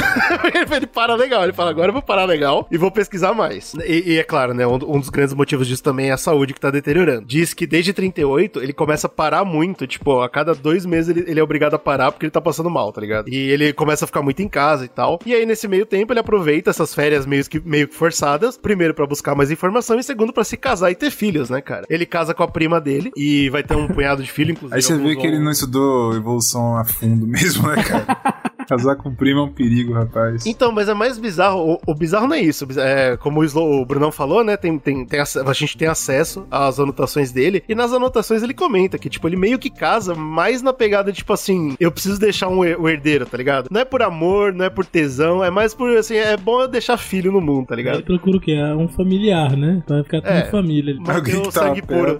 Ah, Mas é, é um bagulho meio bizarro, Ai, cara. Porque, tipo, parece que esse cara não tinha muito vontade, tá ligado? De, dessas Era paradas. incel, era Ah, incel. É, a parada dele era outra. Ah, igual o Newton também. Newton era incel total. É, exatamente. Esses malucos assim, eles, eles têm a cabeça em outro lugar, velho. E aí ele começa a correr atrás de, tipo, seleção, né? Ele começa a estudar essa parada. Ah, como é que funciona a evolução, como é que funciona essas espécies diferentes. E aí ele vai naquilo que o Brunão falou. Ele vai especificamente nos criadores de cães, cavalos e pombos. E ele começa a estudar essa parada. Então, mano, ele passa meses só olhando, só anotando e catalogando essa parada toda. E um das, uma das anotações que ele faz nesse tempo é extremamente curioso, que ele fala, pô, eu fui no zoológico e eu vi lá o orangotango. Eu vi o bicho e falei, porra, tá aí. Tá aí um orangotango, hein, rapaz. Ele deixa aberto, foda Eu vou muito curioso o comportamento Aí, desse, olha só, desse mamaco. Senta, É, a gente. cheira, na enfia mão o dedo. e, É, e cheira, cheira. nós. Eu falei, porra, curiosíssimo, mas tudo bem. Porra. Deixa aberto essa porra. Outra, outra anotação terrível que tem, né? Que ele, que ele coloca que ele tá muito feliz com a esposa dele porque ele sabe que ela vai cuidar dele quando ele for velho, porque ela era mais nova que ele. Cara, é meio esquisito, né? Mas tudo bem. Nessa, nessa pegada de deixar a leitura em dia e pesquisar cada vez mais, ele lembra daquele livrinho que ele tinha no, no braço, que era Malthus. Vamos ver que porra é essa. Que, que história é essa de Malthusiano? Exato. E o livro chama Um Discurso sobre o Princípio de População. Olha aí. E ele pega essa porra, e pra quem não lembra, Malthus, o Slow já comentou, né? O Tanão da vida aí, ele fala que é o seguinte: vai ter muito mais gente do que comida no- na, na- vida. Ele fala que a comida cresce linearmente enquanto as populações crescem é, exponencialmente, geometricamente. Então, quer dizer, não vai, eventualmente vai ter mais gente do que comida. E, aí, eu por acho isso a corretíssimo, desgraça- A inclusive. desgraça da vida tá explicada aí. É, e aí, portanto, é por isso que a gente tem que matar metade da população a cada 10 anos. Porém, Legal. o que o Malthus não sabia era a, a capacidade do ser humano de produzir comida exponencialmente. Ele nunca viu uma fábrica de Coca-Cola.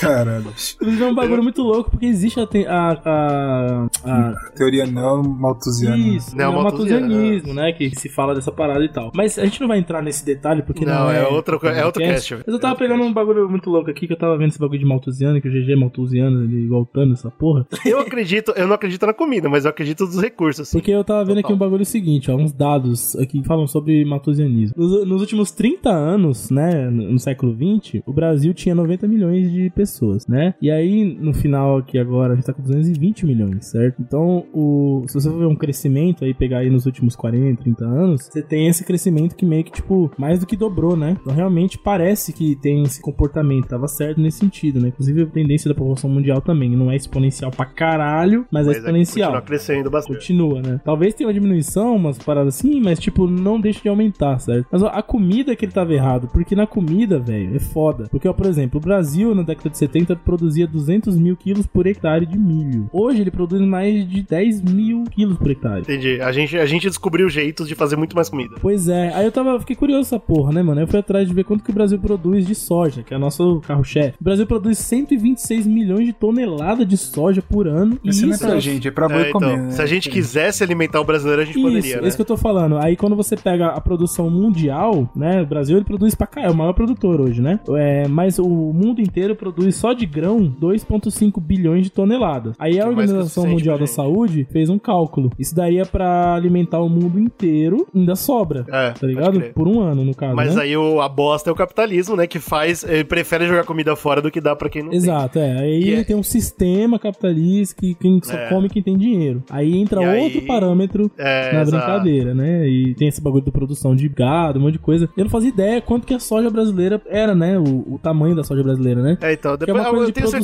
certeza. em massa bizarra com tecnologia avançadíssima. gente a o noção Malthus não fazia ideia que era possível, Claro. né, mano? É muito Então, doido a isso, gente, cara. Algum dia a gente vai gravar sobre neomatosionismo, espero. Seria Porque interessante. eu também quero estudar mais pra saber direitinho até que ponto a gente atualizou essa ideia do cara, né? Porque, Pois obviamente, comida ele tava errado. Eu concordo completamente. Comida É. tem. Comida tem legal.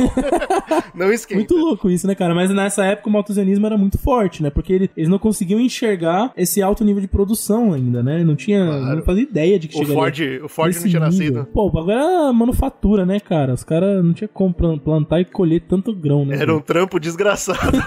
Trabalho de filha da puta. Pô, tá louco, meu irmão. Mas então, ele lê essa parada e o que o Malthus fala nesse trabalho é que, eventualmente, com muita população e pouca comida, a gente vai ter que lutar, né? A- a- os seres vivos, eles têm que competir pela comida e o mais forte sobreviverá. Olha, isso casa, casa muito com as ideias do Darwin. né, Aí ele fala, pô, como assim forte, tá ligado? O Darwin fica travado nisso. Pô, o cara mais musculoso que vai comer minha comida, pô, mas eu sou mais inteligente, como é que é isso? E ele começa a entender essa ideia, e aqui, aí sim, né, juntando com os pássaros, com as sementes e tal, ele fala, não é o mais forte, é o mais adaptado. Isso, e tem uma diferença grande aí. Ele, hum, legal, interessante. Outra coisa que ele considera, aliás, que é muito importante, né, pra começar a quebrar o paradigma da época, é que até esse ponto a gente tinha muito clara a ideia de harmonia entre as espécies. Tudo que existe, existe por causa do design inteligente e tudo funciona. E ele percebe que não, né, cara? O pássaro que não tem a- o bico certo, ele tem que ir embora ou ele tem que mudar, porque senão ele vai morrer, foda. E, e ele começa a perceber que não tem harmonia, na verdade tem competição. Então o Malthus estava certo nesse sentido. Realmente Isso a gente sempre muda tá competindo. um pouco do conceito lamarquista, né? Que o lamarquista pensava, Total. o Lamarck pensava É, que ah, acho que o tem uma frase do GG. mesmo, né? É, uma frase do GG que pode dar confusão. Tipo, não é que mudar.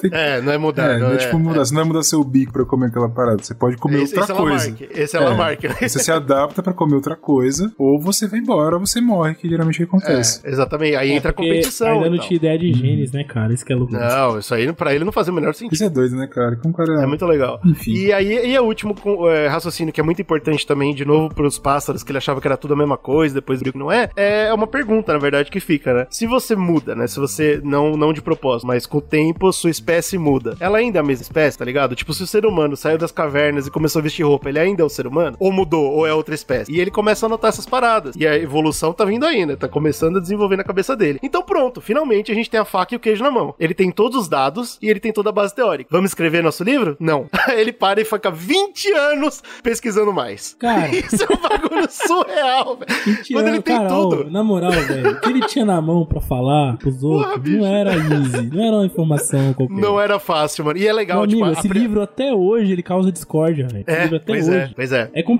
o cara falou pra você, tem muita certeza pra falar essa porra que eu vou falar agora.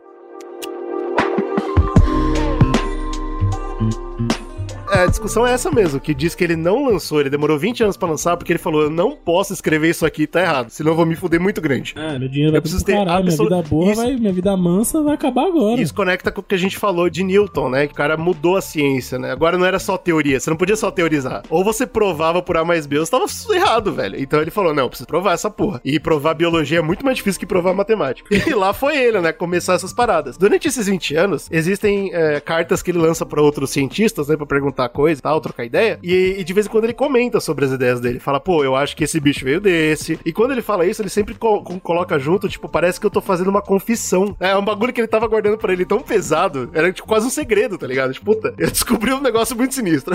é muito legal isso. É tão absurdo que o cara, eh, durante esse tempo todo, ele escreve um pré-origem das espécies e deixa num cofre, porque ele fala, e ele deixa pra família a informação. Se eu morrer, vocês abrem essa merda aqui e liberam pro povo. Se eu morrer, aí foda-se, solta essa porra aí. Porque ele sabe que o bagulho é muito tenso, tá ligado? E ele fica lá, 20 anos, ele fica pesquisando, publica uma porrada de coisa de geologia, como a gente comentou. Darwin é um nome quase mais importante na geologia do que na biologia. Mas, né, não ficou tão famoso porque, obviamente, ele não mudou um paradigma que nem ele fez no resto do, do mundo. Quando eu falo, né, pô, foi 20 anos que ele tava escrevendo sobre geologia. Quando eu li isso, a primeira coisa que eu pensei foi, pô, esse filho da puta tava metendo louco, tá ligado? Ele falou, vou escrever outra coisa pra arejar, pra pensar em outra parada, tá ligado? E não, todos os trabalhos de geologia que ele coloca, ele coloca muitos, ele fala sobre migração, sobre a- o formato das ilhas e o cacete, tudo isso ele vai referenciar na origem das espécies. Então, tipo, não é que ele tava metendo louco ou pesquisando outra coisa, ele tava adicionando mais na teoria dele. Isso é muito legal. É pra ter certeza mesmo que ele tá certo. E aí, finalmente, em 56, ele, longe de lançar o livro dele, ele vai fazer um experimento novo, experimento que vai demorar décadas pra resolver, que ele vai testar o quão longe entre uma ilha e outra um pássaro consegue chegar pra ter filhote e uma semente consegue chegar pra germinar. O filho da puta ia passar mais uns 20 anos no meio do mar, velho, pesquisando coisa. Caralho. Isso deu errado, né? Porque, Não, então, quando ele vai fazer isso, surge um probleminha chamado Alfred Russell Wallace. O Alfred Russell é outro ser humano, cara. Ele não vem de família rica, claro, tem dinheiro pra ser cientista, mas não vem de família rica igual o Darwin. Ele não ganha uma fortuna do, do governo pra escrever cinco livros, ele não é famoso, mas ele tem uma informação que o Darwin também tem. Ele fala, pô, a evolução existe. e ele lança umas cartas pro Darwin, na verdade. Hum, Porque enquanto o Darwin tava fazendo a fita toda, o Wallace Wallace, ele foi pra outros lugares diferentes. Ele também é, viajou pra América Latina, claro, mas ele viajou também pra Ásia. E ele conseguiu algumas informações que o Darwin não tinha. O, o Darwin não, nem pisou na Ásia, né? Nem pisou na Ásia, mas o Wallace pisou. E, e, e, e África também. E ele chega a, grande colaboração mundial científica, time, Dream Team, Exato, assim, mano, isso que é muito bonito. Bom, bonito aspas, né? Porque o Darwin fica em choque. Quando ele descobre que mais alguém sabe da verdade infinita que ele tem sozinho na mão dele, ele, aí a água bate na bunda, né? Aí o Darwin fica desesperado. Puta, tirar essa merda que dentro do cofre publicar logo, hein? Exato, que senão eu vou perder isso Senão aqui. a não gente é? vai ter lá, é, estu- estudaria a teoria da evolução do Wallace, não do, Do. Wallace, exato, porque ele já tava na boca do, do, do gol. E aí o Darwin, ele joga fora esse teste maldito que ele ia fazer por dezenas de anos aí. Senta e começa a escrever. Dos próximos dois anos da vida dele, ele passa escrevendo sem parar. E como ele não pode mais fazer as pesquisas que ele gostava tanto, ele começa a terceirizar tudo, cara. Então ele começa a lançar carta pedindo pros outros cientistas fazer teste pra ele. Fala, ó, pega esse pássaro, quebra o pescoço e vê se vive. Você Caralho. Exper- experimenta o gosto da semente, não sei o que, fica mandando carta pra todo mundo. E a galera, e tipo, e por isso que eu falei que é um, na verdade, uma, é uma descoberta da comunidade científica. Porque todo mundo ajuda. Tem uma porrada de cientista que ajuda ele. Começa a mandar carta de volta e ele vai pegando. Uma das coisas que ele pega, que ele não teve chance de, de testar a si mesmo, é, por exemplo, seleção sexual. É uma informação que ele pega tudo de outros caras. Localização de espécies similares. Ele vai pegando de outras galeras que vão, foram pesquisando outros lugares. Tá ligado? Ele não tem tempo de conferir toda essa informação. Mas ele confia na comunidade científica. Escreve essa porra toda. E quando ele finalmente tá, tá legal e tem um conceito novo que ele, que ele não tem nome ainda, quem dá nome, na verdade, isso é muito discutido, né? Mas parece que o Wallace que deu nome pra seleção natural, mano. O Wallace, ele manda outra carta pro Darwin em 58. Aí já, né, o Darwin tá pre- quase preparado pra lançar a origem das espécies. E o Wallace fala, não, porque é uma, tipo uma seleção. Ele, caralho, esse nome é perfeito. E aí é óbvio, você não. é- é- o Darwin não era um escroto. Ele não ia passar por cima do Wallace, apesar de que ele podia nesse momento. Mas o que ele faz é publicar uma porrada de artigo com o Wallace. Então ele se junta, reúne as, as informações que eles têm, e eles lançam vários trabalhos que, na verdade, precedem o Origem das Espécies e já fala de tudo que o Origem fala. Só não tá tudo junto, tá ligado? Então eles lançam várias coisas juntas, geram um certo burburinho. Tem uma galera que odeia, tem uma galera que fala que é contra. Como é que é? Anátema? Anátema. S- São ideias anátemas, fica essa discussãozinha, mas foda-se. Aí o Wallace fica felizão, velho, porque o Wallace até agora não tinha nada, e agora o Wallace é tipo um, Agora um é, All-Star. braço direito do Darwin, né, velho? All-Star. Porra, ele fica muito feliz. E e isso é muito bom pro Wallace, porque ele, ele não precisava de mais que isso, tá ligado? Com- já com, com o pezinho dentro da comunidade, ele consegue passar vários outros trabalhos, ele desenvolve teorias em Só vários. Xandão, caviar, porra, agora... Ele desenvolve várias teorias em vários âmbitos da ciência e ele ganha vários prêmios. Então o Wallace sai muito bem, tá ligado? Fala, legal, show, valeu, obrigado, é isso que eu queria. E vai embora. E aí o Darwin, na correria mesmo, mano, o filho mais novo do Darwin morre de, de febre, tá ligado? No ano. E o Darwin falando, foda-se, eu não posso parar. E escreve pra caralho. É de fuder, mano, porque É ele eu tá matar. Deus aqui, matou meu filho, matar É. Deus agora. Exatamente. A própria saúde indo pro ralo, filho imaginando morto, o Darwin terminando de escrever a última linha, assim, É, igual o Death Note, tá ligado? Aquela música de fundo. Ele termina de escrever assim, puxa pra cima a caneta pro ponto, assim, e Deus morre na sequência. E é isso, cara. Em todo o trabalho dele, tudo junto, tudo que ele pesquisou, todo esse podcast, ele escreve um livro só chamado A Origem das Espécies. Pô, Aí, né, tá aí, junto meu com a irmão. Bíblia aí, os livros mais influentes da humanidade, né? Cara, essa Não frase só- é incrível. É, e, e- e é triste, porque é real. Não, é É, a divisão foda, você que gosta de um do outro. É, exato, exatamente, cara. É isso. Origem das Espécies é esse podcast. Origem das Espécies é a quebra de paradigma pro mundo. Porque, diferente dos outros trabalhos que ele lançou com o Wallace, que ficaram mais na comunidade científica, Origem das Espécies é best-seller. Na hora que sai, o mundo inteiro lê, cara. Todo o mundo mundo inteiro sabe. Agora fudeu. E o mais louco disso é que faz um sucesso muito grande. Ele, o Darwin foi muito esperto, né? Que ele sabia, acho que ele sabia o peso que ia ter esse livro. Então ele não fala, por exemplo, que o humano veio do macaco nesse livro. Ah, ele deixa mais ou legal. menos no ar, tá ligado? Sim, ele ele fala, ah, porque todo ser vivo tá sujeito a isso. Isso, é. Ele meio que Entendeu? deixa em abertão, né? Depois ele vai lançar trabalhos, óbvio, não vai ficar tão famoso quanto esse, mas esses trabalhos posteriores que ele vai falar com mais firmeza nessas coisas, ainda assim vão ser lidos pra caralho, né? Porque não, pô, porque é agora o, tu- o que ele fizer Tanto é tá que certo. nessas épocas aí, os caras lançavam em jornal foto dele de macaco, né? Zoando ele, né? Ó o idiota lá que fala que é macaco. Depois que ele lançar Depois, realmente a teoria, aí fudeu, né? Porque, mas ainda vai demorar um pouquinho mais. O maior problema que, que a galera tem é em criticar o trabalho dele, porque o cara escreve muito bem. E ele demorou muito tempo pra escrever essa parada. É, imagina Então, que ele, tipo, mano, deve ter pensado milimetricamente cada frase, né, velho? Mais tarde ainda, especialmente depois que ele falar do, do homem e tal, a galera critica ele e ele escreve nos jornais, respondendo as críticas, falando, não, isso você tá errado por causa disso e disso.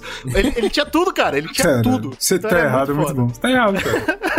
Calado você tá errado. Falando ainda. E aí, é claro, né? Essa teoria, como foi muito rápido, explodiu muito rápido, né? Não demorou nada pra jogarem contra o criacionismo de frente. E, e é óbvio que tinha é, alguns conceitos extremamente diferentes. Um deles, o óbvio, a idade da Terra, totalmente diferente do criacionismo. Caralho. A idade da Terra no, no criacionismo é menor, né? Porra, é infinitamente menor, né? Bem menor, né? Não lembro mais. Acho que não chega a milhão, por exemplo. É, não chega a milhão. Não e chega, aí né? ele chega com, com tudo que ele aprendeu de geologia e fala, ó, tá aqui ano pra caralho, foda-se. Milhão é pouco, viu? Milhão é pouco. Infelizmente, mesmo contra o, que- a, criação dele, ele tem que falar, não tem criador, não tem design inteligente, tá ligado? As espécies não são perfeitas, elas têm que mudar pra se adaptar e É, tal. porque se você pensa no no ancestral comum e na adaptação progressiva, cara, acabou o criador. né? Acabou Não, o mas ó, só pra Acabou. não precisa entrar muito pra fundo, mas tem gente que defende que é isso. O cara o criador é tão bom que ele É. já fez Ah, pensando na ele só deu evolução. o start, ele só soprou. É, então, mas aí Tem ele várias é teorias, né, cara? Porque se ele... Você não sabe, cara. Ele, é ele faz o que ele Não, quiser, mas ele não quer fazer.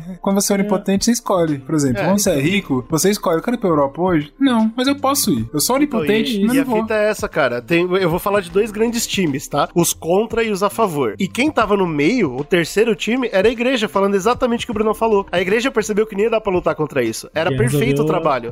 Ali. né? É, a igreja fala: olha, o Darwin tá certo e esse é o design inteligente. Ponto. Design de Deus, na verdade. Foda-se, é, É, que exatamente. é- até hoje tem essa palha, desculpa, essa, essa vertente. Essa desculpinha. É, do caralho.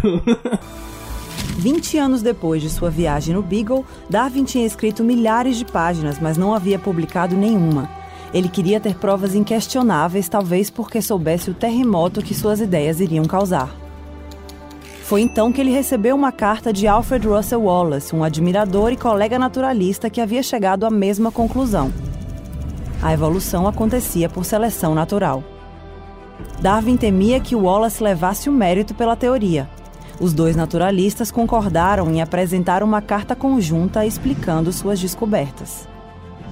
Mas no ano seguinte, ao publicar seu livro sobre a origem das espécies, Darwin virou uma celebridade até mesmo fora da comunidade científica, mas não sem antes abalar os alicerces da Grã-Bretanha vitoriana. A última coisa muito importante desse trabalho também é que ele deixa claro que as mudanças levam muito, muito, muito tempo. E aí que ele meio que desprova Lamarck, né? Sim. Não, não dá pra você enxergar a mudança. A mudança vai acontecer num- numa. É, é- é maior que a gente. As É mudanças. muito louco isso porque pessoas é, criacionistas, né? Já vieram me, não pode sair e calar a boca, não, já vieram me questionar a respeito dessa questão e tal. E uma das grandes coisas que as pessoas sempre perguntam é: porra, se a evolução é tão inerente, né? Na, na, na existência, por que, que ela parou? Por que, que É, a por gente que que eu não tô parou? evoluindo, né? É. E essa é a coisa que a gente tem que falar, porque a gente não viveu porra nenhuma, meu amigo. A gente tá vivendo quanto? Quantos anos você vai viver? Sei lá, É, 80, se com muita sorte? Isso não é nada, isso não é Cara, nada. meu- mano. 80 meu amigo. seria um sonho. 80 não é nada, bicho. Você tá falando de bilhões de anos pra uma espécie, tipo, milhões, milhares, enfim. Não, É. e mano, Mas eu acho tem que mais. o mais legal pra você, tipo, ver isso é você pegar coisas que são. que evoluem mais rápido, né? Bactérias, enfim. É, que tem vírus. um, um tempo Porque de o vírus da rápido, né? gripe, ele evolui tão rápido, todo ano você toma, você toma É, vacina. Exato. Não, mas, Covid. mano, tem mais, isso não cara. é lembrado, né? Porque as pessoas criacionistas, elas tendem a separar o ser humano de um reino animal completo. Então, né? aí você fala pra Isso é pessoa, foda. apêndice. É, apêndice. Porque o apêndice é a prova, velho. Ou, ou se você for gente- ver hoje, já tá nascendo crianças que não tem mais siso, por exemplo. Também, outra, Que exato. é uma coisa que inflama, fode a gente e tem criança nascendo sem essa porra. Tem, né? E mano, tem outros- provas dentro do pouco tempo que o ser humano tá no mundo, a gente já tá evoluindo, velho. Então não É, tem é. essa. Então, essa que é a coisa que a gente não é muito, Ah, né? porque a pessoa parada é também um pouco palpável, né, disso é você tem que entender o que que é, né? Se você não entende, é mais difícil de você... É mais fácil você, É, na verdade, grande ter essas parte explicações loucuras. Da né? galera que é criacionista, na verdade foi alienada por um pastor mau caráter, ou um padre. né? Exato, exatamente. Mau caráter, tipo, deixou o idiota, mas burro. Só que idiota. O Ser que eu idiota. quero dizer é assim, se a pessoa, a pessoa não se propôs a fazer o que o Bruno falou, não, não se propôs a entender a porra, tá ligado? Só está aceitando. Então é mais difícil mesmo, assim. A pessoa, tipo, Mas, cara, é assim, entender, tem tá cara? Que, ah, entendi pra caramba, entendi show, mas eu não concordo. Você pode também fazer o que você quiser. é, foda-se, beleza. Você não vai evoluir. Esse bagulho, você não Se vai você quiser evoluir. acreditar É que tu veio do barro, beleza, beleza, mas pelo menos dê uma olhada, tá ligado? Na coisa toda. Dê Pelo uma menos olhada. pensa, né? É. Bom, de qualquer forma. Isso Só que a gente tá falando. aqui, tá? Me desculpa. então, isso que a gente tá falando não é de agora, né, cara? Então, assim que sai e fica mega popular, acontece o que pelo menos eu encontrei na história do primeiro caso de população versus ciência, né, mano? Então, história, os veículos de mídia, eles têm que falar sobre o trabalho, não tem como não falar. E aí eles escolhem o lado mais populista idiota, né? Então eles escolhem, ia lá, lá vem o velho que fala que a gente veio do macaco, né? Que a gente acabou de comentar. Nem isso que ele fala, né, velho? E nem isso, ele nem fala isso. Puta que pariu, isso que mais me deixa louco, porque, ah, eu não vim do macaco, não. Eu não vim. Não, seu idiota, você não veio do macaco, você veio É, de uma pode ficar espécie tranquilo, seu parecida com o macaco, seu merda. Caralho, cara. Não foi nem isso que ele disse, mas já deturparam aí, né? Nessa época. Exato. Então você tinha a população que não entendia, que nem o Brunão falou, lendo o que a mídia falava e ficando super desconfortável, tipo, porra, eu não vim do macaco. E por outro lado, você tinha a comunidade científica falando, calma, gente, lê, não é isso. E olha só que loucura, né? Isso nunca mudou. É, claro. Tamo na mesma. A galera que fala isso é porque não leu e não vai ler, cara. E, acabou, é isso. Por É. toda a geração vai ser isso. Vai ter o filho da puta que não vai ler e vai inferir sem ler e acabou. Infelizmente é isso. Mas a boa notícia é que ninguém conseguia botar buraco no- na teoria do cara, tá? Ele, era, ele fez um bom trabalho de verdade. Não, bom não é trabalho tá bem sustentado até hoje e Exato. é, evolu o próprio conceito evoluiu. Olha Que, que bonita a poesia aí da coisa. É, pois é. Evoluiu ao ponto de da gente ter muitas provas, né? E até alguns ajustes e tal na teoria do cara e tal. Então, por uma é boa importante. teoria, cara, uma teoria elegante, uma teoria ela não quebra. ela só precisa, sabe o que ela precisa? Ela precisa de tecnologia para ser provada. Você vê É. que essa semana aí acabaram de provar mais um ponto da relatividade geral, né, do Einstein. O pai era brabo, né, cara? Como se fosse necessário. É, não, o cara só não conseguia provar porque não tinha como, mas ele sabia. É, isso aqui, ó. Só que não tem como provar. Agora, vai- você provar é legal. tu vai ver que eu já sabia. Você aí, vê que o pai é bravo. E essa revolução científica, então, é grande, porque é aí que isso que o Slow tá falando, né? Na verdade, o que a gente tem aí marcado na história é o darwinismo. Ele considera a seleção natural, considera a biologia molecular, considera uma porrada de coisa nova e interessante, mas ainda não é evolução, infelizmente. Mas tudo bem, o cara fez um ótimo trabalho, não tem o que falar dele. Ah, e aí, é claro, quando ele finalmente lança essa pa- parada, durante os próximos 10 anos, ele vai lançar vários trabalhinhos, ah, como, eh, tipo, at- atualizações pro trampo dele, né? Sempre colocando mais coisa. Ele nunca vai lançar um bagulho do tamanho da origem, mas ele sempre vai lançar trabalhos que, tipo, adendos, tá ligado? E um desses trabalhos adendos, é claro, é o Descent of Man. E é nesse trabalho aí que ele bate o martelo, finalmente. Aí, sem medo nenhum, ele fala: é o seguinte, viemos do macaco mesmo, vou tomando seus cu todo mundo. E beleza, né, cara? Tipo, a galera já, nesse ponto, a galera não tinha mais nem o que falar. Já tinha um zoado que tinha que zoar mesmo. Aí, é claro, que sai a charges, né, e tal. Mas foda-se, bicho. O pai, ele já matou Deus, ele não precisa de mais nada. e outra coisa também que ele prova nesses trabalhos, prova não, né, mas teoriza nesses trabalhos é a seleção sexual, que eu tinha comentado. Era uma coisa que ele ainda não tinha muita certeza, e depois ele trabalha mais em cima, e ele consegue explicar algumas coisas que a ciência acha bizarra. Ó, Bom, achava. Tipo as penas do pavão. Que porra o pavão é ridículo? Por causa disso. Legal, show de bola. Todo mundo entendeu tudo, o cara matou Deus e ficou pra história, né, mano? E eu, eu fim. A única coisa, a único ponto que falta nessa história inteira que ele não conseguiu responder é como que é feito isso. Como que evolui. O que, qual é a mecânica, tá ligado? Ele nunca soube responder isso. E é claro que o Zcast vai trazer pra vocês só na Season 3, sinto muito. Uau, que isso, velho? Cara, cheio de, na de que Season tá 3? prometendo coisa, né, bicho? Meu Deus, Pô, essa aí o já cara- tá programada, pai, que é o próximo. Como? os Qual, cara qual que é a ferramenta? Qual que é a ferramenta pra evolução? É o DNA, pô. Ah, eu pensei que era Ei. leitura. Leitura e espiritismo. Não, pô, o DNA. O DNA tá vindo aí, e aí a gente vai. A única coisa que o Darwin não sabia. o cara era foda. Mas é, é isso, cara. Esse é um trabalho importantíssimo e é bem legal que conforme a gente tá andando nessa linha histórica da ciência, a gente tá tendo cada vez mais clareza, né, na história e na, no como se tratou e qual foi o impacto, né? Isso é bem legal. Diferente, por exemplo, de quando a gente conseguiu o heliocentrismo, que é uma coisa mais aberta, né? Agora a gente tá numa coisa bem clara e é bem legal isso. Ah, cara. o negócio Então- tá ficando complexo, né, cara? A ciência tá Sim. se tornando cada vez mais um bagulho que as pessoas come... Aí talvez começou a ficar tão complexo que começou a afastar do povão também, né, cara? Tem que Pô, ver- com certeza, que essa aí isso, afastou né, legal, velho. É. O bagulho do macaco É fudeu. quando começa a ciência a ficar difícil demais. Aí o povo começa a falar, não, não sei. É foda, é complicado. Mas é, é Quem tá se dando mal também é o Zcast, né? Que vai ficar com um podcast cada vez mais complexo.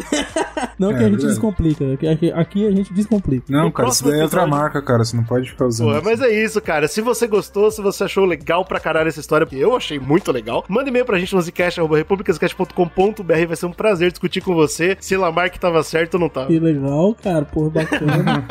e você pode mandar tudo que você quiser mandar pra gente. Você pode mandar pelas nossas redes sociais, todas, né? Tem o Zcast, que é o Zcast no Instagram. Tem o nosso Twitter, que o Twitter tá lá também. Não esqueça dele, que é arroba República Zcast. Mas é a República Zcast, é Um pouquinho diferente. diferente. Aí o Facebook é Zcast. Tem o nosso canal no YouTube, que é muito importante. Você lá e seguir que a gente tá lançando coisas. E também tem a nossa Twitch, né? Que agora a Twitch tá incrível, tá bombando. E a gente também tá lá, né? Tem live semanal e também alguns conteúdos todos esses que a gente tá fazendo lá. Então vai lá, segue Zcast Underline Podcast. Se você quiser dar sua sub, sub, sei lá como é que fala, da Amazon. Se você é assinante da Amazon, você tem Amazon Prime aí? Porra, tô, várias séries, filme, porra, legal. Então corre lá pra dar sua sub pra gente, porra. Vai ajudar muito a gente a continuar fazendo trampo lá. É dinheiro que dá, O que, que é isso aí? É dinheiro pra gente que dá? É, se você já tem Amazon, você já tem como dar um sub pra gente. Então você vai lá e se subscreve, se subscreva no nosso canal. Você ganha benefícios pra assistir a gente e a gente ganha um Entendi. ajuda em dinheiro da Amazon, olha aí, do homem que tá viajando na, na pica espacial. É isso. Putz, meu sonho, cara. Pegar pelo menos 1% dessa dinheiro da Boa, viagem eu me aposento pra agora, fazer tá vida já. né? 1%, meu amigo. E aí também tudo isso é graças ao nosso apoia-se, né, cara? Que é importante falar dos nossos apoiadores, firme e fortes aí com a gente. Já tem um tempão já. Quanto tempo que a gente apoia? Assim, um ano? Dois anos? Três anos? Tempão da porra, né? Eles estão com a gente. Sei lá, bastante Bastante tempo, tempo, cara, bastante tempo. E se você quiser ser um patrocinador do Zcast, a gente não vai fazer. Você pode ser tipo o pai do, do Darwin, patrocinar, mas não vai ser uma viagem pra América Latina, até porque a gente já tá aqui, então é mais fácil. É mais fácil. Mas você patrocina os conteúdos do Zcast. Pra você fazer isso, você entra em apoia.se barra Zcast. Ah, apoie com tudo que você ama e nos amem.